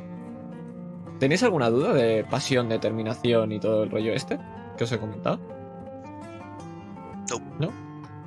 Pues lo último que debería explicaros serían las reglas de combate, que ya lo haremos en otra ocasión. Solamente explicaros que hay dos diferentes, una para escaramuzas, que son peleas que vais a ganar sí o sí, y solamente veremos cuán tocados saléis de ahí, que son maravillosas, porque con una tirada se resuelve todo. Espectacular. Y luego están los asaltos, que son los que son turnos. Pregunta para vosotros. Los turnos los dicen que eh, cada turno, cada asalto, tiráis un dado de 6 y el que saque más tiene. Esa es la iniciativa. ¿Queréis hacerlo así o tiramos una única vez? Como queráis vosotros. Yo lo haría con una única vez, sí. En Son caso de empate. Sí, por eso. En caso de empate, lo digo porque es muy pesado si encima en cada asalto tenemos que volver a tal. Pues cambiaremos esa regla. Y el. En caso Ah, de lo- empate, que no lo terminaste. Ca- ah, sí, en caso de empate, los jugadores siempre pre- prevalecen. Es decir, siempre ganáis vosotros en caso de empate. Podéis retrasar turnos y todo el rollo. este. Eso como, como todos los. Y puntos de experiencia, para que sepáis cómo funcionará esto. Los puntos de experiencia, y os voy a dar exactamente cuándo se dan, se van dando de uno a uno. Si cumples un objetivo, punto de experiencia para ti. Si dices tu lema de una manera guay, punto para ti. Pero también vale si has ido en contra de tu lema. Punto para ti también. Buen trabajo. Si el jugador cree que ha hecho un buen trabajo durante la partida, que ha jugado razonablemente bien y tal, punto de experiencia. Todo esto me lo tenéis que vender. Sois vosotros, los que, como sucias ratas, me vais a pedir puntos de experiencia. Quiero veros suplicar. Y el mejor momento, que el mejor del momento lo haremos con las estrellas y deseos. Vale. ¿Os parece bien así? Entonces, ¿cómo subimos cosas? Que ahí está la, la gracia. Podéis aumentar el valor de vuestras características, aumentar el nivel de maestría de vuestras profesiones, aprender profesiones nuevas y aumentar el valor de tus habilidades de combate. ¿Cómo se hace? Muy fácil. Vamos a poner el caso de que, por ejemplo, Belshanar quiera subir su destreza, su carisma al 7. No, vamos a pe- empezar. Su destreza al 6, ¿vale? Porque luego tiene un destreza. Del 5 al 6 está el 6 este, ¿vale? Entonces, el valor nuevo es el 6. Tendrá que gastarse el doble, un 12. ¿Queda claro? Siempre que son características, te tienes que gastar el doble del próximo. Exceptuando la característica en la que eres bueno, que es carisma. En carisma, él eh, es bueno en ello. Entonces, en vez de tener que subir del 6 al 7, o del 5 al 6 en este caso, porque tiene un punto de carisma, en ese no contaría, del 5 al 6, en vez de subir 12, subiría a 10. ¿Queda claro? El máximo que podéis subir es 6, ¿eh? Tenedlo en cuenta todo. ¿Esto queda claro? Esto último a mí no me ha quedado claro. O sea, si es la tuya por. eh, Jack tiene. El Sanar tiene la de carisma. ¿Cuánto tendría que gastar para subirse a carisma? El No nivel sería que el doble. Es el, el doble de lo que que tiene. tienes del nivel de ahora. Por ejemplo, ¿cuánto tienes tú en, en, en percepción ni nivel? Siete. 7. Vale, tú no lo puedes subir. Imagínate que tienes 6 y por tanto Mm. el nivel es 5 porque tienes un más 1. Si tú lo Mm. quisieras subir de manera normal, irías al próximo nivel, que es 6, y lo multiplicarías por 2, 12. Hmm, En este caso, como es tu especialidad, Sí. tienes el nivel 5 y directamente el 5 lo multiplicas por 2, 10. Es el mismo nivel, pero solamente en esa característica. Vale. Dudu y Dane les pasará solamente con fortaleza. Esto vale para todo. Vale también para la maestría de profesional. Si quieres subirla al 3 será 6. Vale también para las características eh, de, de pelea. Si quieres subirla del 1 al 2 tendrás que subir 2, 4. Sí, todo eso igual. La única cosa es que no puedes tener un valor más alto de 6. 7 si eres característica de esta, pero 6. Las profesiones máximo 3. Nunca podrás tener más de 6 profesiones. Y además, tendrás que tener a alguien que te lo enseñe. La profesión no puedes hacerlo si no tienes a alguien. Entonces tendrás que buscarte tú la vida de decir, vale, tengo 6 puntos de nivel, pero no hay ningún comerciante aquí interesante. Pues tendréis que vosotros decir, pues quiero ir a buscar a alguien que me enseñe. Y yo pues diré, hijo de puta, voy a hacer un NPC solo para esto. Y dirás, sí, entonces yo tendré que hacerlo. ¿Sí? Pues hasta aquí. Creo que no hay nada más. Tenemos ya a nuestros personajes. Tenemos ya el motivo el cual queréis hacer. Tenemos a. al. todos vuestros lemas, objetivos. Lo único que faltaría es si queréis documentar un poquito más la historia. Que me especifiquéis, esto no lo hemos hecho, Dudu y Dane. Eh, ¿Sois hombre o mujer? Porque a pesar de que sois estériles, podréis tener. sexo. Esto Soy me hombre. interesa. Dudu. Quiero que me pise en el pecho en esa sociedad matriarcal. Perfecto. Dudu, ¿qué eres? Yo también, yo también, yo también. Madre.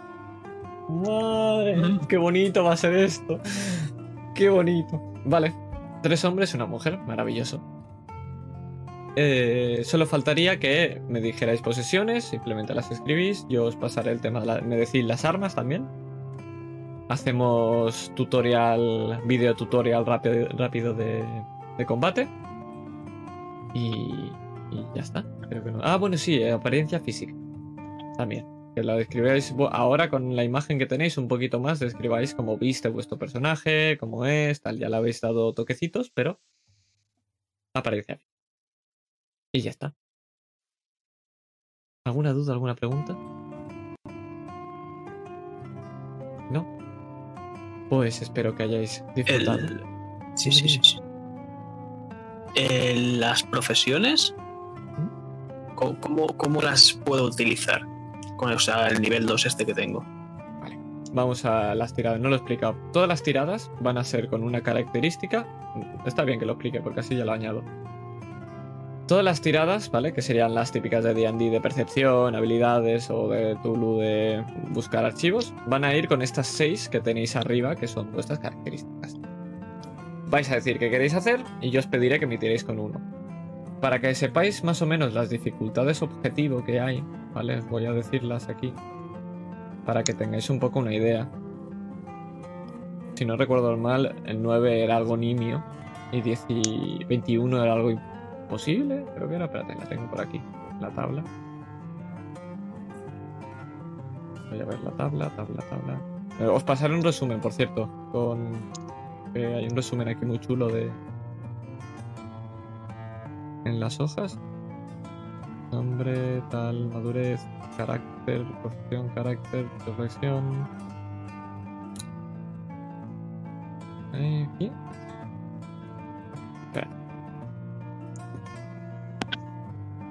Que quiero buscar. Ah, sí, la tengo apartada. Espérate, voy a acabar antes si hago esto. Un momento, un momento. Mm. Aquí está. Puerta de Istar, dificultad. Aquí. Dificultad. El grado de dificultad. Rutinario es un 9, fácil es un 11, dificultad media es un 13, difícil es un 15, muy difícil es un 17, extremadamente difícil es un 19 y casi imposible es un 21. Entonces, para llegar a estos números lo que hacemos es sencillo. Tiráis 3 dados de 6, sumáis vuestra característica y de momento sale esto. ¿Hasta aquí bien? De aquí le puedes añadir tu profesión. Si me dices, oye, tiene lógica que yo sepa esto porque soy muy bueno en esto. Vale, añadirías el 2 de tu profesión. Si lo tuvieras en maestro, añadirías un 3. ¿Hasta aquí bien? Perfecto. Entonces, ¿cómo podéis seguir sumando cosas? Con ayuda. Podéis ayudaros. Si una persona ayuda, suma un más 2. A partir de la segunda, suma 1. Es decir, podríais como mucho sumar un 2.